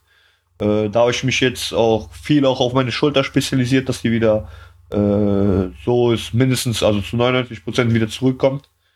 Ähm, und ist uns auch sehr gut gelungen. Ich denke sogar, wir sind, äh, äh, haben uns sogar verbessert in manchen äh, Übungen, beziehungsweise, äh, ja, also Übungen. Und äh, ja, so sieht das aus bei uns. Und abends, jetzt ohne Vorbereitung, habe ich es immer ein bisschen locker angehen lassen wollen. Also ich bin ja auch Trainer. Dann denke ich mir, okay, morgens mache ich MPC und abends dann mache ich halt meinen Kurs, mache ich da ein bisschen mit, äh, ein bisschen Partnerarbeit mache ich mit meinen Schülern, damit die sich auch verbessern. Ähm, ich habe auch einen äh, ein Schüler, der Hussein, der hilft mir auch, der hilft, äh, hält mir auch Pratze. Ich habe ihm das ein bisschen beigebracht. Er lernt das auch, ihm gefällt das auch. Und ähm, ist eine coole Sache. So, wir unterstützen uns beide gegenseitig. Äh, und ja, und Dienstag, Donnerstag morgens ist bei uns fest. Das ist um 11 Uhr mit den Ivan Hippolyte, das äh, MMA-Training, das ist unser MMA-Head Coach. Äh, er spezialisiert mehr auf Muay Thai, aber er bringt das Muay Thai ins MMA extra für uns um also auch mit den Swipes und allem, äh, ist auf jeden Fall eine sehr, sehr gute, äh, sage ich mal, also hat mir auch sehr viel geholfen in ein paar Kämpfen, weil ich, äh, ich mag es auch überwiegend im Stehen zu bleiben und vom Stehen ohne ein, Also ohne ein Level Change, ohne einen Takedown anzusetzen, jemanden runterzukriegen, ist auch schon eine Kunst. Und äh, die Techniken da von Muay Thai äh, liegen mir da sehr, also mit dem Fußfeger etc. Und so sieht das halt morgens bei uns aus, abends ist dann halt so, wie gesagt, jetzt, äh, wenn ich keine Kampfvorbereitung habe, mache ich abends ein paar Mal Grappling mit, Luta Livre oder BJJ äh, oder Ringen, wenn äh, es stattfindet, ähm, weil äh, die Trainer kommen und gehen. Äh, die Ringer-Trainer bei uns, wir haben noch keinen festen, aber wir haben den Abus. Der Abus ist auch ein sehr guter Ringer. Der kann uns da auch äh, die ein oder andere Technik äh, zeigen. Und ja, und ich schaue immer, dass eine Einheit hart ist und eine Einheit wieder locker, dass ich den nächsten Tag wieder so hart starten kann und äh, abends immer etwas lockerer. Aber bei der Vorbereitung ist das so ähm, ähnlich. Nur dann wird das halt äh, eher spezialisiert. Dann schaue ich, dass ich äh, nicht so oft ins Kraft-Ausdauer-Training gehe, dass ich mehr äh, äh, unser Kampfsport trainiere, sprich, dann gehe ich montags zum Grappling morgens, äh, Dienstag morgens. Und Dienstag, Donnerstag bleibt immer bei uns, nur halt dann wird die Intensität erhöht, beziehungsweise auch spezialisiert auf äh, meinen Gegner, dann wird gesagt, wie äh, äh, der Sparringspartner zu handeln hat oder wie wir darauf vorgehen oder manchmal ähm, knallen wir uns auch so hart wie es geht. Ähm, um, um, um halt, um bisschen die Kondition zu fördern. Ähm, und abends halt äh, wird dann spezial Pratzentraining, äh, paar Techniken am Käfig gedrillt, äh, generell viele Techniken werden gedrillt, gedrillt. Und ja, so gehen wir in der Vorbereitung voran. Äh, wir spezialisieren uns bei einer Vorbereitung wirklich auf äh, das Geschehen, was passieren kann mit dem Gegner, aber auch was ähm, was trotzdem passieren kann, auch wenn der es nicht hat. Also, weil man weiß ja nie, ob du hundertprozentig gegen. Du hast jetzt einen Gegner, zwölf Wochen bereits nicht vor, der fällt zwei Wochen vorher aus, was dann? Hast einen anderen. Deswegen, wir bereiten uns immer auf alles vor. Wir versuchen uns äh, überall zu verbessern, überall ein Level abzusetzen und so gehen wir voran auf jeden mhm. Fall. Also die einzige Unterschied ist äh, zur Vorbereitung, dass es spez spezifischer wird und natürlich auch härter. Ja. In ein paar, aber, ein paar Fassaden. Und äh, was ich halt aufpassen muss jetzt äh, auf meinen Körper zu, mhm. das habe ich mir auf jeden Fall jetzt zu Herzen genommen. Okay. Dass ich jetzt auch nicht immer 100% Vollgas gebe, dass ich auch paar Mal mich zu, ja, man muss sich auch zurückbremsen. Man natürlich das äh, Training durchzuziehen, äh, keine Frage, aber jetzt, äh, wenn ich sage, okay, heute Abend, zum Beispiel Dienstag haben die krasse Sparring, krasse Session, dann denke ich mir, okay, dann mache ich heute Abend mal Pause, damit ich Mittwoch morgens, äh, wenn ich dann zu, nach Aachen fahre zum Christian oder zum Grappling komme beim äh, Leo Sada, äh, dass ich dann auch wieder einsatzfähig bin und nicht wieder, ach, warte, das tut mir weh, das tut das, weil das bringt wieder keinen voran. Und das sollte auch in der Vorbereitung nicht passieren, dass man sagt, ey, das Training hat mich jetzt zurückgeworfen, ich brauche drei Tage Pause, weil dann stimmt irgendwas nicht. Mhm. Man, muss schon einen fließenden Ablauf haben, so dass da, wo die Pausen gesetzt sind, die Pausen auch eingehalten werden und da, wo trainiert wird, man auch trainieren soll. Natürlich kann man die Tage dann auch switchen. Man sagt, ey, guck mal, ich fühle mich nicht so gut, ich mache heute Pause, dafür mache ich aber dafür äh, am Sonntag mal eine kleine Laufsession mhm. oder so. Und so mit Routine und mit Absprache natürlich mit den Trainern, dass jeder Bescheid ja. weiß. Ja, weil nützt ja, weil wir, bei uns war auch ein paar Mal das Problem, ein Trainer morgens macht hart, ein Trainer abends macht hart. Natürlich, weil jeder will sein Ding durchziehen, aber wenn man sich spezialisiert, muss man schon schauen, dass man mit den Trainern davor redet, sagt man, ey Trainer, heute Morgen haben wir hart gemacht, ich weiß, du willst dein Training durchziehen, kann ich dann nebenan, kannst mal ein Auge werfen, ob äh, ich ein bisschen lockerer sagt, kein Problem, mach erstmal das, warm machen, machen wir immer alle zusammen und danach teilen wir das alle äh, immer auf. Also ja. je nachdem.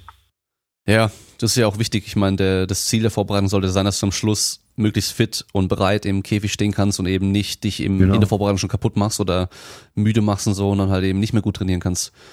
Und ich denke, da sind halt viele auch in anderen Sportarten so Trainingsweltmeister, die halt im Training richtig krass sind. Also egal, sei es im Kraftraum, sei es dann beim Sparring oder sei es bei der Rennstrecke, was weiß ich was. Und dann, wenn es genau. drauf ankommt, dann können sie es halt nicht Können liefern. die das nicht abrufen. Ja. Ja, genau. Und ich habe zum Beispiel die Erfahrung auch gemacht, zu viel Training ist meistens schlimmer als zu wenig Training. Also ist immer der Fall. Das Übertraining, das ist das Schlimmste, was passieren kann. Mhm. Weil im Übertraining, du siehst, du kriegst alles mit, aber dein Körper, der reagiert einfach nicht. So, weißt du, Geist und Körper, die sind nicht in ein Einklang dann.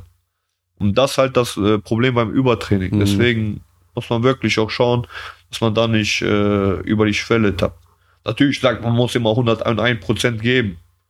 Ist auch so, aber hör auch auf den Körper. Ne? Wenn der sagt, hier Schluss, dann ist auch Mhm. Schluss. Ja. Weißt du? Ja, Pause heißt ja, heißt ja auch nicht aufgeben, so weißt du? Pause heißt ja nur Pause heute machen und morgen geht's weiter. Aufgeben ist was anderes. Aufgeben ist, wenn ich sage, ah, das tut weh und ich komme eine Woche nicht mehr. So, das ist aufgeben. Ja, so aber- er, erzwungene Oh, Pause ist halt dann das Blöde, wenn du dann Genau. so weitermachst und Ja. dann der Körper dich halt zwingt, Pause zu machen durch eine Verletzung. Genau. Ja. Genau, zum Beispiel jetzt auch in der letzten Zeit habe ich auch gut Gas gegeben ähm, beim Kraft-Ausdauertraining und äh, ich habe auch gut abgenommen. Also ich war jetzt zum Beispiel äh, letzte Woche, Anfang letzter Woche war ich auf 82 Kilo schon. Also ich habe richtig Okay. gut abgenommen. Und dann sagt der Trainer zu mir, also der Christian Mohr sagt der, meinte du, meinte nächste Woche, wenn du reinkommst und du bist unter 83,5 Kilo, trainierst du nicht, dann gehst du erstmal essen. So. Und dann denke ich mir so, boah, krass.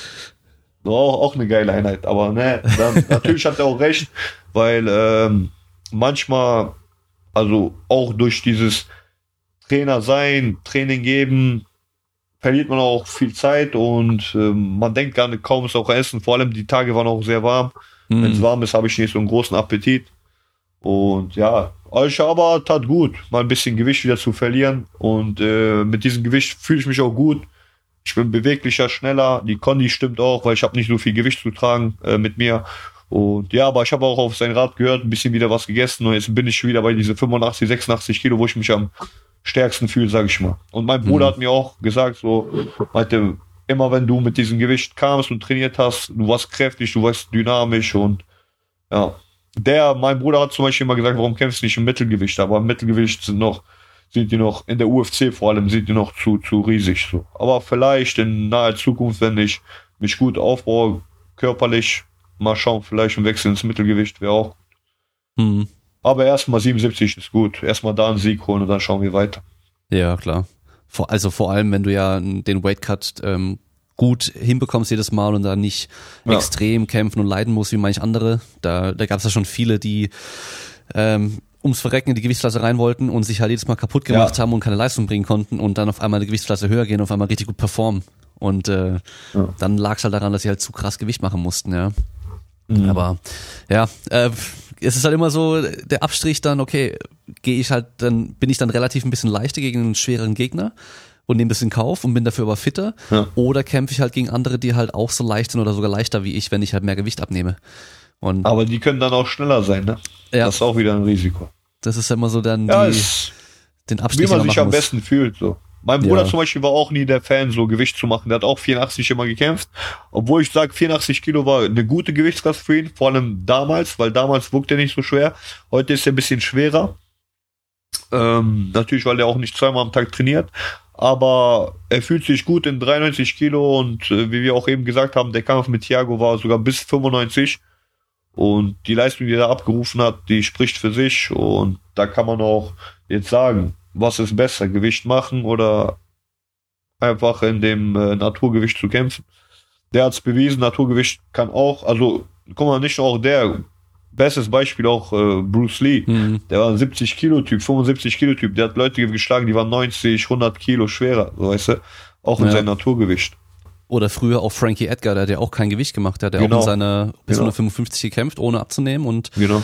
war aber halt so fit, dass er halt fünf Runden Vollgas geben konnte, war ein bisschen schneller als die meisten und ähm, obwohl Ja. er ein bisschen kleiner, leichter war, konnte er dann trotzdem im Ring auch überzeugen. Und äh, Genau. ja, war ja sogar Champ und jetzt in der Gewichtsklasse drunter. Ähm, jetzt hat er wieder einen Titelkampf. Werden wir sehen, ob er. Oder George, hier, wo wir auch über den reden, George Masvidal kommt ja auch von äh, 70 Kilo hoch, in 77 Ja. Kilo. Ja, genau. Doch. Also das äh, Also beobachten ich wir ja sag, ich, aktuell ich, sag, ganz viel. ich, ich sag so, ich, also das, was Mayweather sagt auch, hat er gegen Conor gesagt, man das Gewicht kämpft nicht für die Person. ja. Also Gewicht machen, Gewicht haben ist egal. Also Hauptsache du hast ein Gewicht, der Kampf findet statt und der Rest ist egal. Weil diese zwei, drei Kilo mehr, die du hast, die natürlich vielleicht, wenn der auf dich drauf liegt, du merkst es, aber ich bin so, vielleicht bin ich schneller, äh, so, schnell, dass es gar nicht dazu kommt, dass er mich zum Boden äh, befördert, etc. Deswegen, man soll einfach so kämpfen, wie man sich am besten fühlt. Und ich fühle mich gerade gut. Äh, 77 Kilo war für mich kein Problem. Ich finde, ich habe äh, gut ausgesehen in den letzten zwei Kämpfen, auch wenn die äh, verloren ging. Und jetzt schaue ich, dass ich äh, noch, noch eine Stufe, also oder zwei, drei sogar äh, höher lege. Mhm. Ja. Ja gut, ähm, das Gute bei, bei Dana White und der UFC an sich ist ja auch, wenn du gut performst und äh, einen guten Kampf machst, der halt bei den Leuten, bei den Zuschauern auch gut ankommt und halt eine gute Show ist, dann kannst du ja auch lange auch in der UFC bleiben, auch wenn du einen schlechten Kampfrekord in der UFC hast. Da gibt's ja schon ein paar Kandidaten, so die halt einfach immer, also ja, sei es jetzt von mir aus eben Diego Sanchez, da weiß man, es gibt Feuerwerk, wenn der halt kämpft, ja. Mike mhm. Perry mhm. auf jeden Fall wird auch jetzt lange in der UFC bleiben, weil er halt auch einfach ein Charakter ist und halt ein guter Typ ist so. Und mhm. ähm, was, oh, wer war's denn? Hm, gut, BJ Penn hat jetzt echt viele Kämpfe verloren, muss man sagen. Aber ist halt auch ein Name, mhm. ist bekannt und die Kämpfe sind aber trotzdem auch gut so, wenn man sie dann anschaut. Ja, aber der ist auch Hall of Fame, den kannst du jetzt auch nicht einfach so rauskriegen. Der, der Typ Klar. ist ja Hall of Fame. Der ja. hat viel, der hat auch davor viele Kämpfe gewonnen. Mhm. So kannst du das nicht sehen. Ja. Aber jetzt guck, schau mal, ich bin nicht ein, ich bin kein Ami, ja. Ich bin irgendjemand aus Europa, auch aus Deutschland. Ich habe jetzt zwei Siege verloren. Ich denke schon, ich ziehe bisschen, ich, ich stehe ein bisschen unter Zugzwang, weil wenn ich den dritten jetzt verliere, kann er sagen, okay, versuch's mal woanders und vielleicht kommst du später wieder. So wie es bei Peter Sobotta hat ja auch das Pech. Der hat die ersten drei verloren, ja. ist raus, aber als er wiederkam, kam er stärker wieder und hat auch äh, zwei, die ersten zwei gewonnen und danach kam bis zur Niederlage kam erst. Deswegen auch Hut ab an dem, dass der äh, zurückgekommen ist und äh, das motiviert mich auch nochmal so, weißt du? Also, dass ich nicht der Einzige bin, der jetzt den scheiß Start, sage ich mal, hatte in der UFC, aber ja. trotzdem zurückkommt, weißt du, und dran fest glaubt. Also, immer Klar. Hut ab an jeden Kämpfer, an jeden, der das durchzieht. Ja, da gibt's ja so ein paar Beispiele, wo Leute dann ähm, so wie bei dir auch Short Notice mäßig reinkommen, ähm, weil sie einfach einen Gegner gebraucht haben und dann gegen jemand das gegen jemanden kämpfen, der halt schon hochklassig auch ist und dann halt verlieren und dann vielleicht auch gleich und den nächsten, lange nächsten in der Vorbereitung verlieren. So, ja. Ja, ja, das ist dann immer schade, wenn sie dann rausfliegen, aber andere schaffen es dann trotzdem nochmal eben wieder zurückzukommen und das ist natürlich dann auch so das Dranbleiben. Da muss man halt, ja, muss man genau. dranbleiben genau. und eben auch nicht aufgeben. So ist es. So, zum Ende der Folge bekommt mein Gast immer nochmal mhm. das Wort. Und äh, okay. du kannst sagen, was du willst, aber als Tipp kann ich dir okay. auch nochmal geben, wenn du nicht weißt, was du sagen sollst. Was würdest du dir selbst sagen, wenn du nochmal vor dir selber stehen könntest, am Anfang deiner Karriere vielleicht oder vielleicht am Anfang deiner UFC-Karriere, am Anfang deiner Profikarriere, egal wann, was würdest du dir selber als Tipp mit auf den Weg geben? Hör auf deinen Körper. Also das, das, auch wenn ich, das klingt so dumm, ne? Oder was heißt dumm? Das klingt eigentlich, ist gut, ist normal, klingt äh, halt äh, nicht dumm, ich sag mal so normal, also sagt dir jeder. Aber wir vergessen das sehr oft, sehr oft. Ich sag dir auch vor allem, wenn du so, ich war jetzt nach einer Verletzung zurück, ich komm, ich war vier Wochen in so einer äh, blöden Schiene drin, wo ich meinen Arm kaum bewegen konnte. Dann war ich noch mal äh, sechs Wochen eingeschränkt, dass ich nur bis zu einem gewissen Grad den Arm heben durfte.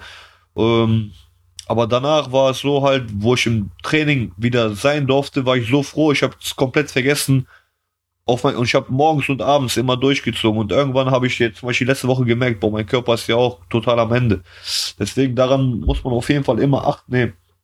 Auch wenn man nicht in der Vorbereitung ist, weil äh, durch, äh, wenn man nicht auf den Körper hört, passieren auch viele Verletzungen. Da passieren ja die Verletzungen, weil man schwach ist, weil man sich nicht verteidigen kann, auf einmal, aber nicht durch äh, schwache Technik oder so, sondern weil der Körper einfach geschwächt ist durch das Trainingspensum.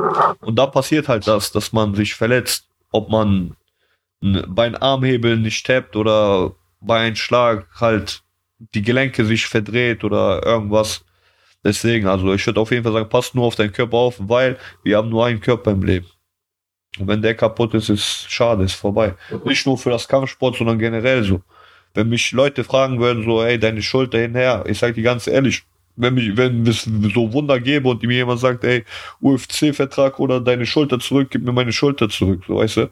Weil ein UFC-Vertrag kann ich mir so holen. Eine Schulter, also so wie die vorher war, weiß ich, wird nie wieder so sein. Weißt du? Mhm. Natürlich ist die jetzt ja. sehr gut und so, aber so wie davor wird die nicht sein. Vor allem, weil der Knochen jetzt anders steht als hier und aber ist okay, ist passiert und man wird immer schlauer im Leben. So ist das. Ja. Das ganze Leben ja. ist ein Kampf. Ja, das stimmt schon.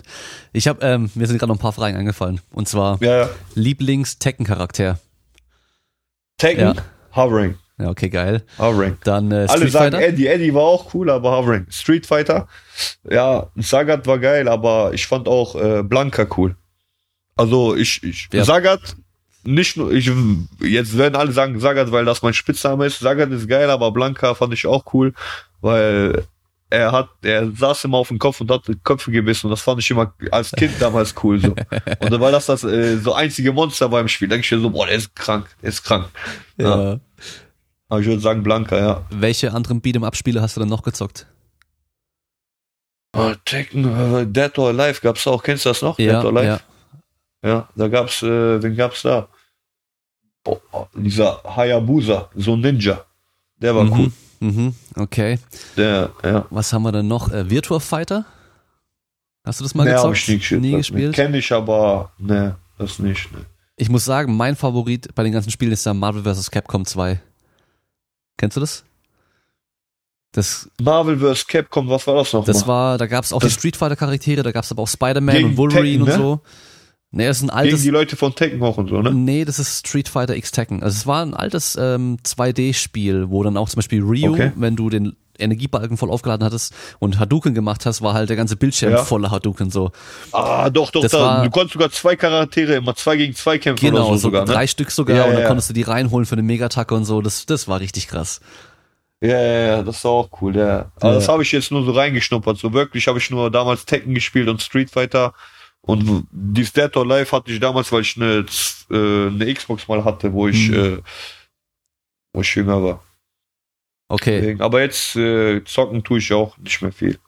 Ab und zu zocke ich mal Ja. so, wenn ich Freizeit habe oder so, oder wenn ich mit Kollegen irgendwo unterwegs, also wenn ich bei Kollegen unterwegs bin und äh, wir nichts zu tun haben, zocken wir FIFA meistens immer. Weil FIFA ist so ein Spiel, so da, da verliert man Freunde und gewinnt Freunde, sag ich mal. Ja, das könnte noch ein nächstes Ziel sein, dass du selber in das UFC-Spiel reinkommst als Charakter. das wäre krass, das wäre Das wäre krass. auch nicht schlecht, ja. oder? Aber Das nicht, nicht richtig aufs ja. Cover, weil dann äh, weißt du ja, dann verlierst du nur noch. Das war doch dieser Coverfluch, gell? Jeder Champ, der auf dem Cover war, hat danach verloren. Stimmt, ja, stimmt. Ronda Rousey, später Connor, ja. ja, ja. Stimmt auch wieder, ja. Ja, ja, da gibt's ja, oder den, den Drake-Fluch gibt's ja auch. Jeder, der mit Drake in, in der Fight Week davor irgendwie Fotos gemacht hat, hat danach ja, verloren. stimmt auch, ja. Aber ähm, Stimmt. wer war es jetzt dem, dem letzt hat doch jetzt irgendjemand auch gemacht und der hat gewonnen. Ich weiß aber gar nicht mehr, wer das war. Und dann gibt's noch den ähm, UFC Embedded äh, Friseur Haare schneiden Fluch. Den gibt's auch. Aber den soll man auch nicht Ja, machen. jeder, die, also bei Embedded nicht gefilmt werden beim Haare schneiden. genau, ja. Da ist auch die, die Wahrscheinlichkeit, dass du verlierst, dann ziemlich hoch. Ach, krass. Was für Informationen die Leute Da rausnehmen. gibt's, das ist ja, ja, da krass. gibt's so viele Statistiken, die ganz witzig sind, ey. Ähm, ein, Ja. einen noch, und zwar Lieblings-Dragon Ball Charakter. Oder hast du Dragon Ball nie geschaut? Was? Ach, boah, ich bin der größte Fan Ah, von okay, Dragon okay, Ball. Ich kann dir alles, also alle Fragen und so, kann ich dir alle beantworten. Äh, ja, Son Goku ist schon, ist schon, also der Hauptcharakter Son Goku, weil der, wenn man jetzt auch die Theorie so sieht, so, das ist ein einfacher Junge, der kommt von irgendwo, aber er zeigt halt, dass er hart ist in Kämpfen, aber immer noch menschlich gutherzig so. Ist eine gute Eigenschaft so, weißt du, und äh, in der Serie ging es ja auch viel um Theorien, dass man so äh, seine Freunde, Familie nicht vernachlässigen soll. Also war immer eine gute, gute, äh, wie sagt man, eine gute Message Ja, in diesem Anime, sag ich mal, ne? Äh, oder auch so, man soll äh, sich für seine Freunde einsetzen, auch äh, in schlechten äh, Zeiten, wenn es einem nicht gut geht. War schon eine gute Message. Also früher hat man halt nur geguckt, weil man, ey, Son Goku kam mehr, mehr hinher. Aber jetzt so, wenn ich äh, das alles so nachschaue oder ein paar Mal sogar ein paar äh, Zitate es gibt's ja hier bei Facebook, gibt's so Seiten von Dragon Ball, die folge ich ja alle, weil ich mal mag das ja. Und dann tun die manchmal so Zitate von den alten äh, Folgen. Und dann denke ich mir, und dann überlege ich schon mal, boah, krass, was er damals gesagt hat, das ist ja wirklich heftig so. Das spiegelt mich ja ein bisschen jetzt so in dieser Welt so, also mein, mein äh, Verständnis so wieder, denke ich mhm. Krass. Ja, und heute gibt's halt Berlin Tag und Nacht und keine Ahnung. Ich gucke eh kein Fernsehen, ich bin kein Fan mehr davon so. Also was ich da sehe. ich auch nicht. Ja. Und äh, welche äh, Dragon Ball Saga ist deine liebste Saga? Freezer Saga. Freezer? Ja.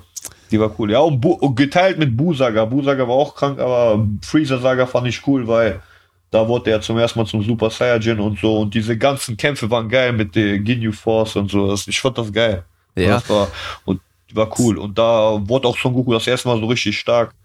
Also er Ja. kam ja auch von einer starken Verletzung so gegen Vegeta und dann wurde der richtig stark. Die mussten wieder alle auf den warten. Gab schon krasse Momente in dieser Freezer-Saga. Deswegen, das war schon, also. Ja, also- du hast mich jetzt schon wieder dazu gebracht. Ich muss mir wieder ein paar Folgen reinziehen. Ja, so allgemein anerkannt ist ja auch die Freezer-Saga die beste. Und Ja. äh, die meisten finden die Bu-Saga gar nicht gut. Und das verstehe ich null. Ich Hä? finde die Bu-Saga finde ich richtig geil und ich finde Cell Voll auch Bombe, richtig Mann. geil. Voll, voll. Vor allem, der kommt da als äh, mit seinem Heiligenschein wieder, dann wird der doch zum äh, Dreifachen Super also Saiyajin kommt der wieder. Der dreifache Super Saiyajin ist der irgendwie stärker, wenn er tot ist, als wenn der so, weil er zu viel Energie verliert und so weiter. Ja. Ist, war schon geil und diese Kämpfe gegen Bu war schon lustig, so weißt du, unterhaltsam. Vor allem, wo die sich fusioniert haben zu Vegetto. Das Ja, war geil. auf jeden Also, Fall. ja. Aber ich muss sagen, ich finde eigentlich immer noch so den meisten Charme haben so die, die Folgen, wo er noch klein ist, so die großen Turniere, Ja. weißt du, dann Ja. gegen das erste Mal Piccolo und dann auch gegen Tenshin Ja. Han und sowas. Und das, das war schon auch alles geil. Das war auch geil, ja, ja. Das war schon Also richtig die cool. ersten ja, Folgen waren cool. Weil auch vor allem, Krillin kennenlernen, wie die zusammen trainiert, so. Genau. Und dann, und dann siehst du das so, weißt du, da trainieren, die mögen sich nicht, die hassen sich später, die wachsen zusammen, weil die trainieren. Und guck mal, bei Z sind das Brüder und dann siehst du, GT ist zwar jetzt nicht von Akira äh, gemacht, aber ist ja Fanmade, was anerkannt wurde und später siehst du ja, wie die so äh, von GT am Ende kämpfen und dann siehst du, wie die in jungen Jahren sind und so. Ja, hat schon so auch dramatische Seiten so. Also ist cool auf jeden Fall gemacht, die Serie. Bringt schon so Leute zum Nachdenken auch. wie findest du Dragon Ball Super? Super war auch cool, ja. Habe ich mir auch komplett reingezogen so. Ist jetzt halt so nix Deepes, aber sind krasse Kampfszenen auf jeden Fall. Also Also ich finde, sie haben Son Goku einfach zu doof gemacht, so. Weißt du, so das zu übertrieben, dass er so, so ein, so ein, wie so ein Trottel einfach so ist, so ein bisschen und ist nur stark, aber halt so ein Depp. so nach Motto ist alles seine Schuld und so und der, ach, aber ja, ist cool gemacht. Also, sieht gut aus. Also die haben das ja irgendwie neu gezeichnet. Gibt's jetzt irgendwie von Anime irgendwie so neue äh, äh, Qualität. Diese Kai Z oder so. Genau, ja. Und äh, war aber, äh, die Kampfszenen waren gut. Mal schauen, was, äh, was davon. Da soll ja irgendwas fortgeführt werden. ja. Nach dem Film, diesen Broly-Film, hast du den geschaut? Ja. Den neuen. Den fand, den sage ich hier, war gut. Aber ich fand, die haben Broly total verkackt so. Weil jetzt Also- ist er auf einmal voll der Liebe und früher war der ja voll der Agro-Typ so. Voll auf Ja. Testo. Also ich fand äh, die Story von dem Broly-Film, die war so, naja, aber die, die Szenen, die Kampfszenen waren halt geil gemacht. Ja, die Szenen waren mega. Also wie bei Super, die sind mega. Aber diese, dass der auf einmal lieb ist, der hat da irgend so einen Freund gehabt, der auf einmal da. Dieses Monster da, ich überlege, Das haben die auch ein bisschen geändert da. Das Ja, haben die auch ja. ein bisschen geändert, haben die auch gesagt. Aber, ist Aber- okay. Aber Macht Spaß. Du kannst, als richtiger Fan schaut man das und äh, stellt keine Hinterfragen. So. Ist cool. hast du gewusst, dass bei dem Broly-Film äh, vier oder fünf verschiedene Zeichner äh, zuständig waren und Animateure zuständig waren für die Kampfszenen? Jetzt bei den neuen? Ja, bei dem Broly-Film. Ah, krass, ne? Das habe ich gelesen gehabt und dann habe ich mir nochmal die Szenen angeschaut und dann merkst du richtig, dass ähm, Son Goku und ähm, alle anderen halt bei verschiedenen Szenen immer unterschiedlich aussehen. Und auch wie Ah, die. Kampfszenen gemacht sind und sowas. Das äh, Okay. musst du mal googeln, da gibt's ähm, Artikel drüber und äh, dann sieht man es auch voll krass. Also Ah, okay. Muss ich mal reinziehen. und es gibt ein paar Szenen, die sind richtig abchecken. geil, auch von der Optik her, wie sie gezeichnet sind, aber später teilweise sind sie nicht ganz so cool, finde ich. Ja, Mhm. aber trotzdem krass. Vier, fünf verschiedene Leute haben da den Film dann zusammen gemacht und ähm, als Ganzes sieht's dann doch ziemlich cool aus. Ja. Okay, cool. Dann ähm, erstmal danke, dass du dir die Zeit genommen hast und ähm, weiterhin natürlich dann viel Erfolg bei deiner Karriere und ich bin auf jeden Fall gespannt, äh, wann die Ankündigungen kommen, was dann für nächster Kampf bei dir anstehen und äh, welcher Gegner dann auch sein wird, ob das dann Emil sein wird oder jemand anderes. Wäre natürlich Ja, cool mit ihm, weil der hat schon auch so, Ja. ähm, ich glaube, Social Media mäßig eine Präsenz und halt auch generell die die Amis feiern ihn auch so ein bisschen, weil er so Wikinger-mäßig da so macht und so. Das ist natürlich Genau. dann ganz cool, ähm, wenn er so, ein, so ja, einen Gegner ein hast. gutes gut. Image so, also wird passen, ja. Also ist cool auf jeden Fall, wäre cool. Ja. Vom Image her wird mich das weiterbringen äh, und kämpferisch, glaube ich, wird uns das beide weiterbringen, weil Ja. äh, ich denke, ich habe genauso viel zu befürchten wie er von mir Ja, und der hat seine Stärken, ich meine. Mal schauen erstmal. Erstmal wieder noch, noch mehr trainieren, noch zu 100% fit werden. Äh, und dann, dann wird auch alles gut. genau. Okay, cool. Äh, wir machen so, ich pack dann alle deine Infos, also deine, vielleicht hast du immer noch ein paar Videos vielleicht äh, in den Artikel rein zu dem Podcast und äh, Social Media und so weiter, packen wir auch alles rein, okay. wo die Leute sich dann sehen können und ähm, genau, ich glaube, das passt, oder? Sonst haben wir, hast, hast ja. du noch was anzu, anzukündigen oder Werbung, Promotion, ja, irgendwas, ich, Sponsoren? Ja, Sponsoren kann ich sagen, hier äh, kommt bald vielleicht, ah, du machst das ja eh ohne Video rein, ne? Genau, ohne Video. Aber egal. Ja, SHTR, wollte ich mich bedanken. Die machen auch äh, mein, mein Merchandise bald. Kommt Team Zawada Merchandise, kann ich schon mal sagen. Vorab wegnehmen, äh, ist noch in Planung. Dann äh, habe ich noch äh, Bios Nutrition, ist äh, von einem Kollegen von mir, der will jetzt auch in Supplements äh, äh in die Szene rein. Und da unterstützt er mich und ich ihn dass er ein bisschen wächst. Also Bio, Bios Nutrition, SATR, dann auch Shoutout an Gorillaware, äh, die sponsern mich auch mit Streetwear und äh, auch Trainingswear. An Easy Meal natürlich auch, die mich für meine Vorbereitung immer mit den besten äh, Nutritions, also Essen versorgen. Mit noch UFD Gym, mein Bruder, Familie und ja, alle, die mich supporten. Natürlich Dank an dir auch für den Podcast. Sehr und, gerne. Ja, vielen Dank. War auf jeden Fall interessant, mal zu hören, was bei einem UFC-Kämpfer so abgeht.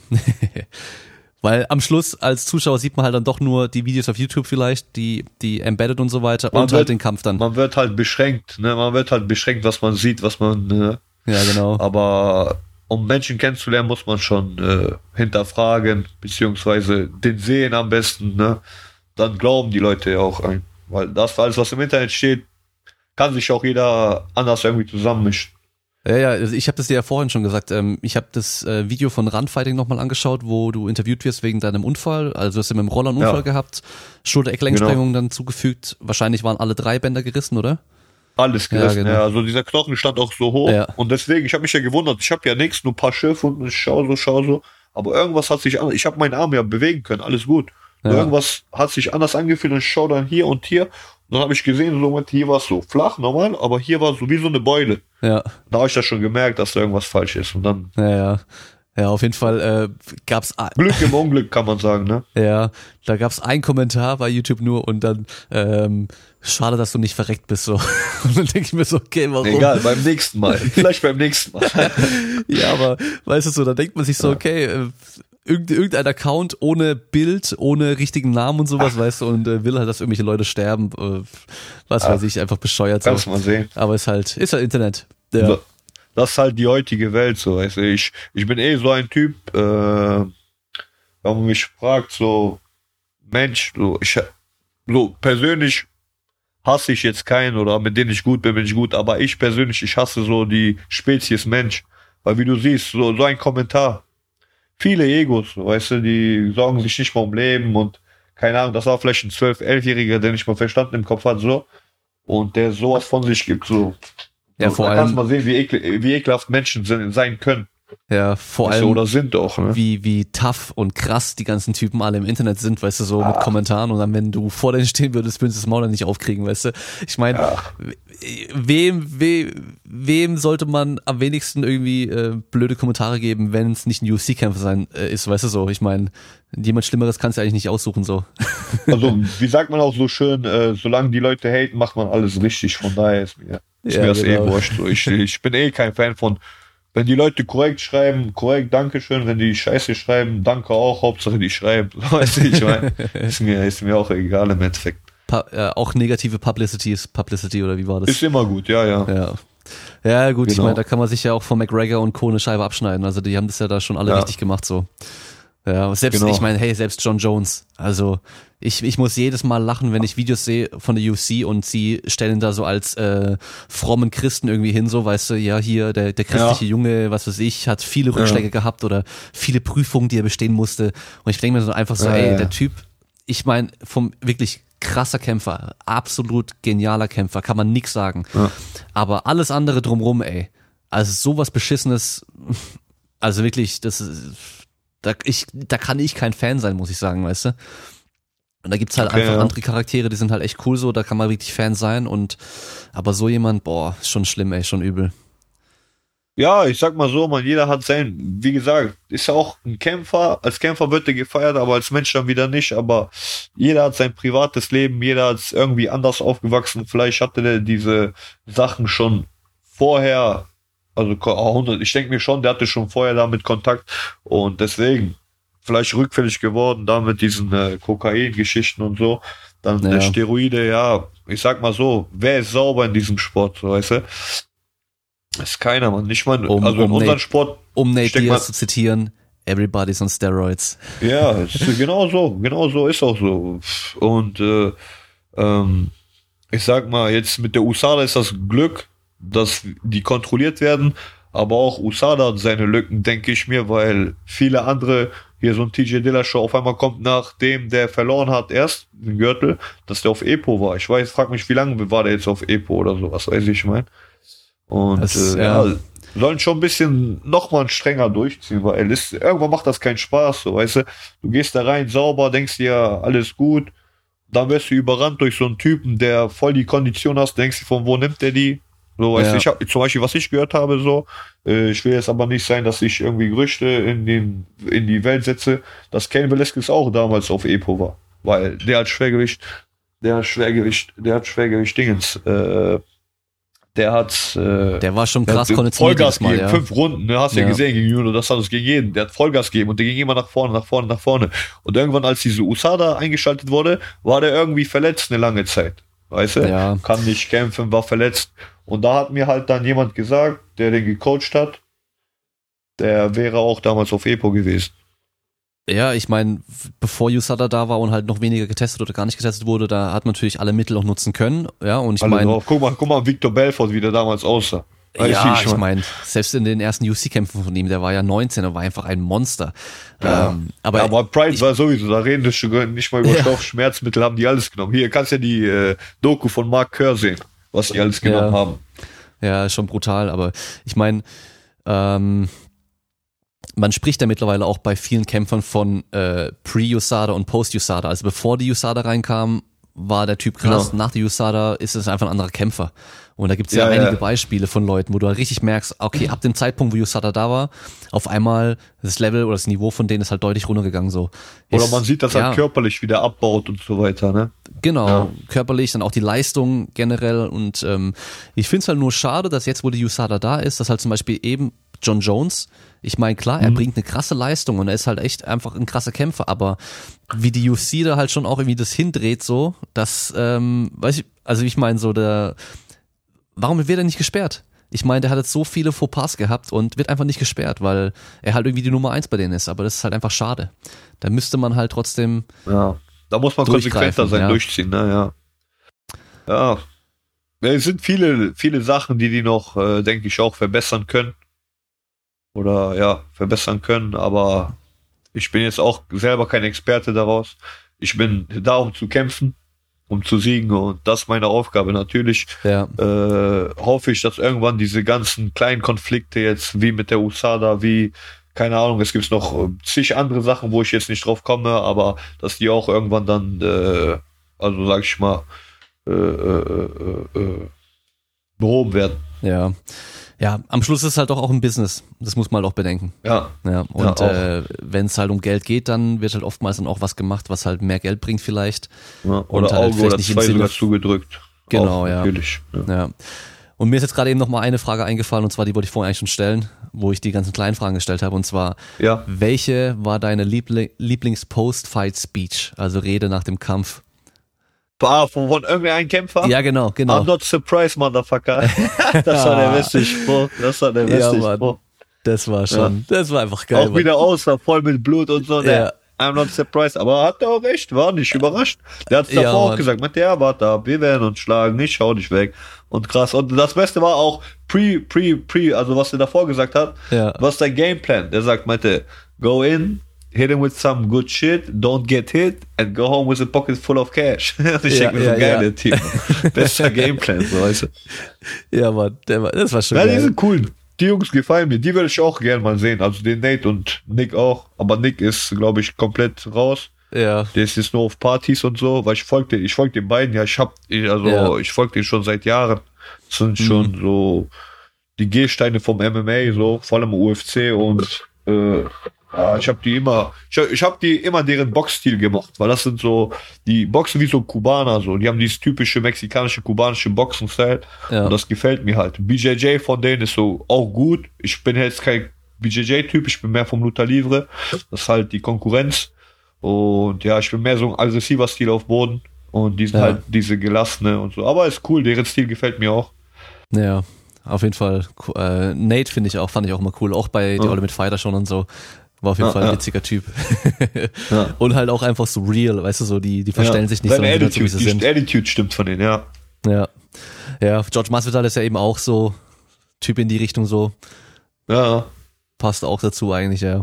Ja, wer weiß, ich meine, vielleicht äh, Nate Diaz und, und Masvidal könnte auch irgendwann ein Kampf werden. Könnte auch sein. Aber ich glaube, Nate Diaz hat jetzt einen Kampf gegen Anthony Pettis, was ich gelesen habe. Ja, ja, genau. Wobei Ja, ich da echt genau. noch skeptisch bin, ob der Kampf wirklich stattfinden wird am Schluss. Oder ob Nate Diaz Ja. nicht noch, doch irgendwie rauszieht oder so. Ja, weil der will mehr Geld haben. Der will Ja, jetzt. Der, seit dem Connor-Kampf will der noch Geld, aber hat er auch recht, weil äh, der ist auch schon sehr lange da, der hat gute Leute geschlagen, gute Leute gekämpft, ist immer oben mit dabei. Deswegen eigentlich, der hat es verdient, so ein bisschen Geld zu kriegen pro Kampf, so, egal gegen wen der kämpft, ob das jetzt ein Connor ist, ein Khabib oder jetzt dieser Pettis, er soll schon so sein Geld kriegen, so. Ja. Wer ist für dich Pound for Pound die Nummer eins? Pound for Pound, Ja. jetzt von allen Gewichtsklassen, Ja, ja John Jones. John also Jones, ganz ja. klar, ja, John Jones. Der hat noch keine Niederlage, nur eine Disqualifikation. Und Ja. da wollten die auch schon irgendwie gucken, dass die das äh, rausnehmen können, den Fight, aber kriegen die nicht raus, hat jetzt so diese eine Niederlage, aber das ist ja keine richtige Niederlage. Ja, Und der ist Pound Pound Nummer eins, der hat zweimal den DC geschlagen, egal Ja. wie. Weißt du, ob diese Vor- und Nachgeschichten, aber der hat ihn geschlagen, weil im Endeffekt ist das eine Leistung, die man abruft im Käfig, so weißt du. ja, Und war ja auf, der Kampf war auf Augenhöhe bis zu dem Zeitpunkt. Okay, der erste war wirklich äh, auf Augenhöhe, Ja. war ja nach Punkten und der zweite war bis zum Highkick. Auch war DC schon gut, ne? muss ich sagen. DC ist Da hat krass, sich- Mann. DC, Da hat sich DC schon gut geschlagen so, gegen ihn. Ja. Also ich DC hatte ihn, krass. ich hatte ihn gewinnen sehen nach Punkten bis, bis zu dem High Kick. Ja. Ja, bis zum Highkick war der, ja. Ja. Also mal schauen, wie die nächsten Runden gewesen, gewesen wären, aber Weiß man nicht, klar. Ja, genau. ja und ich denke, direkt hinten dran muss Ich man denke, die eigentlich Trilogie mittlerweile. kommt aber. Ne? Ja, ja, wäre Meinst du, wär kommt es zum cool. dritten Kampf? Aber der, der will ja im Schwergewicht kämpfen, der DC. Ja, aber da wird es wahrscheinlich Jones auch nicht machen. Nein, Ja. nein. Ja, der ist schlau. Der geht Ja. nicht hoch. Der weiß 93 ist für den optimal zurzeit. Und ja, da bleibt er auch erstmal. Solange der Champion ist, bleibt er. Ja, klar. Ich weiß auch nicht, seitdem die Leute jetzt, äh, ich will Champion 66, dann 70 Kilo, seit diesem Connor, seit das Ja. Connor einmal geschafft haben, will jetzt jeder dahin. Aber ich sag mal, bleib mal bei deinem Titel, so weißt du. Ich meine, eine Gewichtsklasse willst du da beherrschen, wenn, dann gib den Titel ab und dann geh eine höher, so. Ja, so war ja, das beim ja. Boxen früher, ne? Wenn die Boxer gesagt haben, ich bin Cruiser, das Champion, dann, sagen die, ich gehöre, aber dann legen die auch die anderen Gürtel ab, weil es gibt andere Fighter, die auch darauf bestehen oder äh, äh, was heißt äh, äh, Vor allem, wenn sie halt nicht verteidigen und nicht kämpfen, dann hat der andere nicht die Chancen, gegen den zu Genau. gewinnen, genau. Und das bringt auch alles durcheinander. Dann auf einmal Ja. wollen sagen die ja, vielleicht stirbt eine Gewichtsklasse dadurch, so weißt du. Weiß nie, deswegen, man soll immer bleiben. Es gibt's kann, kann ja nicht sein, dann kommt irgendwann einer sagt, ich will drei Titel haben. Und dann sagt er Ja. vier. Ja, irgendwann Ja. geht's, wird's auch zu viel, deswegen. Ein Gürtel reicht. Also ich bin nie so einer, so, ich brauche keinen zweiten Gürtel. Natürlich, so einen zweiten Gürtel, wenn ich in derselben äh, Kategorie den nochmal verteidigt habe und so, dann kriegst du ja. Du kriegst ja mal einen neuen Gürtel, wenn du den verteidigst Ja, oder ja, deswegen, das ist okay. Amanda Nunez muss auf der Liste auch ganz weit oben dabei sein, ey. Die hat jetzt echt alle geschlagen, jeden Ja, ehemaligen die- Champ und halt auch krass, wirklich ja. Also alle ausgenockt. die ist, die ist, ja okay, wenn, wenn jemand Pound for Pound noch Nummer eins sein könnte, Ja. dann sie auch. Genau, ja. eigentlich müsste es dann Weil schon sie sie hat- sein, ja. so. Ja. Also entweder, Also- also, ich würde schwanken zwischen John Jones oder sie. Also rein, gut. John Jones hat auch viele ehemalige Champs besiegt, muss man sagen. Das auf jeden Fall auch. Und klar. ähm, gut, der, der Run damals zum Titel von John Jones war halt auch krass, als er reinkam und dann Shogun Ruhe und alle halt einfach zerstört hat, Ja. ey, das war schon brutal. Ja. Lyoto Machida und so, das war, das war schon heftig, ey. Also das, ja, Kampfmaschine hat der, Victor Belfort. genau. Und er war Alle eben so, besiegt, er war ja. so die neue Generation. Das war so dieses, Genau. wirklich so dieses Er- Alter hat nicht mehr funktioniert, diese ganzen Pride-Leute war von damals. 24, 23 Jahre, so, weißt du, Ja. und hat da gegen Legenden gekämpft. Ja, und hat dann einfach mit neuen Sachen auch gekämpft. Also schon, Ja, brutaler Typ. Also als Kämpfer einfach krass. Ja. Ja. Bin mal gespannt, was da noch weiter kommt. Ähm, Santos sah ja auch gut aus gegen ihn. Gar nicht schlecht. Ja, hat, ja. Der hat ja, hey, Ich, ich habe Santos sogar gesehen, dass der der Neue wird. ja, Habe ich mir gedacht. Ja. der hatte ich ja habe gedacht, dass der den besiegt. alle Bänder im Knie gerissen und Meniskus Mhm. auch gerissen und hat so noch fünf Runden gemacht, in, der, ey. in der zweiten Runde, ne? Hey, das brutal. passiert? Und ich glaube, die Eröffnung Krass, der vierten krass. Runde, wo er nochmal richtig losgelegt hat, ey, das war ja richtig heftig, ey. Ja. Also der, Johnny Walker ist ja der Nächste, wo sie sagen, der könnte John Jones gefährlich werden, wenn der hochkommt und weiter so macht. Ah, der, ja, ja, der ist auch, ja, der ist auch Johnny Walker. Der ist auch Ja. gefährlich. Den habe ich auch mal einen Kampf gesehen, hat auch, auch so eine, ein Ganu-Power, ne? Ja, genau. Und ist halt auch so ja. kreativ Oder auch und ein Riese äh, und so. unbe un Ja, der, unberechenbar der wird auch. auf jeden Fall eine Menge, eine Menge, eine Menge äh, äh, Konkurrenz haben in der 93. Auch dieser Anthony Smith, denke ich, wird auch nochmal zurückkommen. Auch wenn Ja. er jetzt im Erstkampf nicht so viel anhaben konnte, aber vielleicht konnte er halt ein paar Sachen nicht abrufen, so weißt du, weil davor Genau. gegen äh, Shogun Ruhe konnte er auch nicht, äh, also ist, er hat der super Sachen abgerufen, davor die Kämpfe auch Ja. und halt gegen, vielleicht war der ein bisschen angespannt, jetzt mal gegen den Champion zu kämpfen. so hat's für mich Ja, mal gewirkt, ja. Also der, vom Also, Kopf her war er nicht 100%. Nach der Welterweight-Gewichtsklasse, glaube ich, ist die Halbschwergewichtsklasse die krasseste danach. Denke ja, also ich. mit, mit, äh, neuem, mit neuem Talent auf jeden Fall so.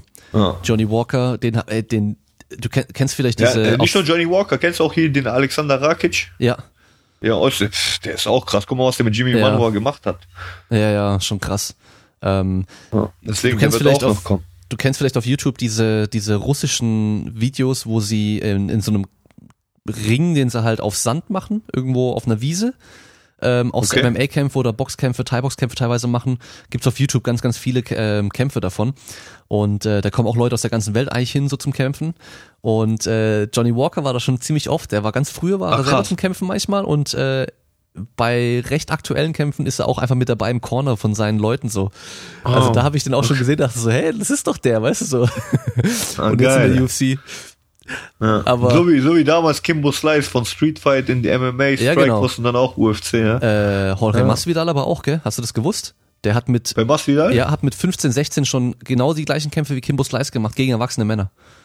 Ah, krass. Ja, Ah, krass. also gibt's gibt's auch noch so alte Videos ähm, auf Ah, YouTube, Videos, musst ja. du mal googeln. Also der Ja. ist schon auch auch die alte Schule, Er so ist ein Hauer, ist harte, auch so ein ja, abgewichster Typ, ja.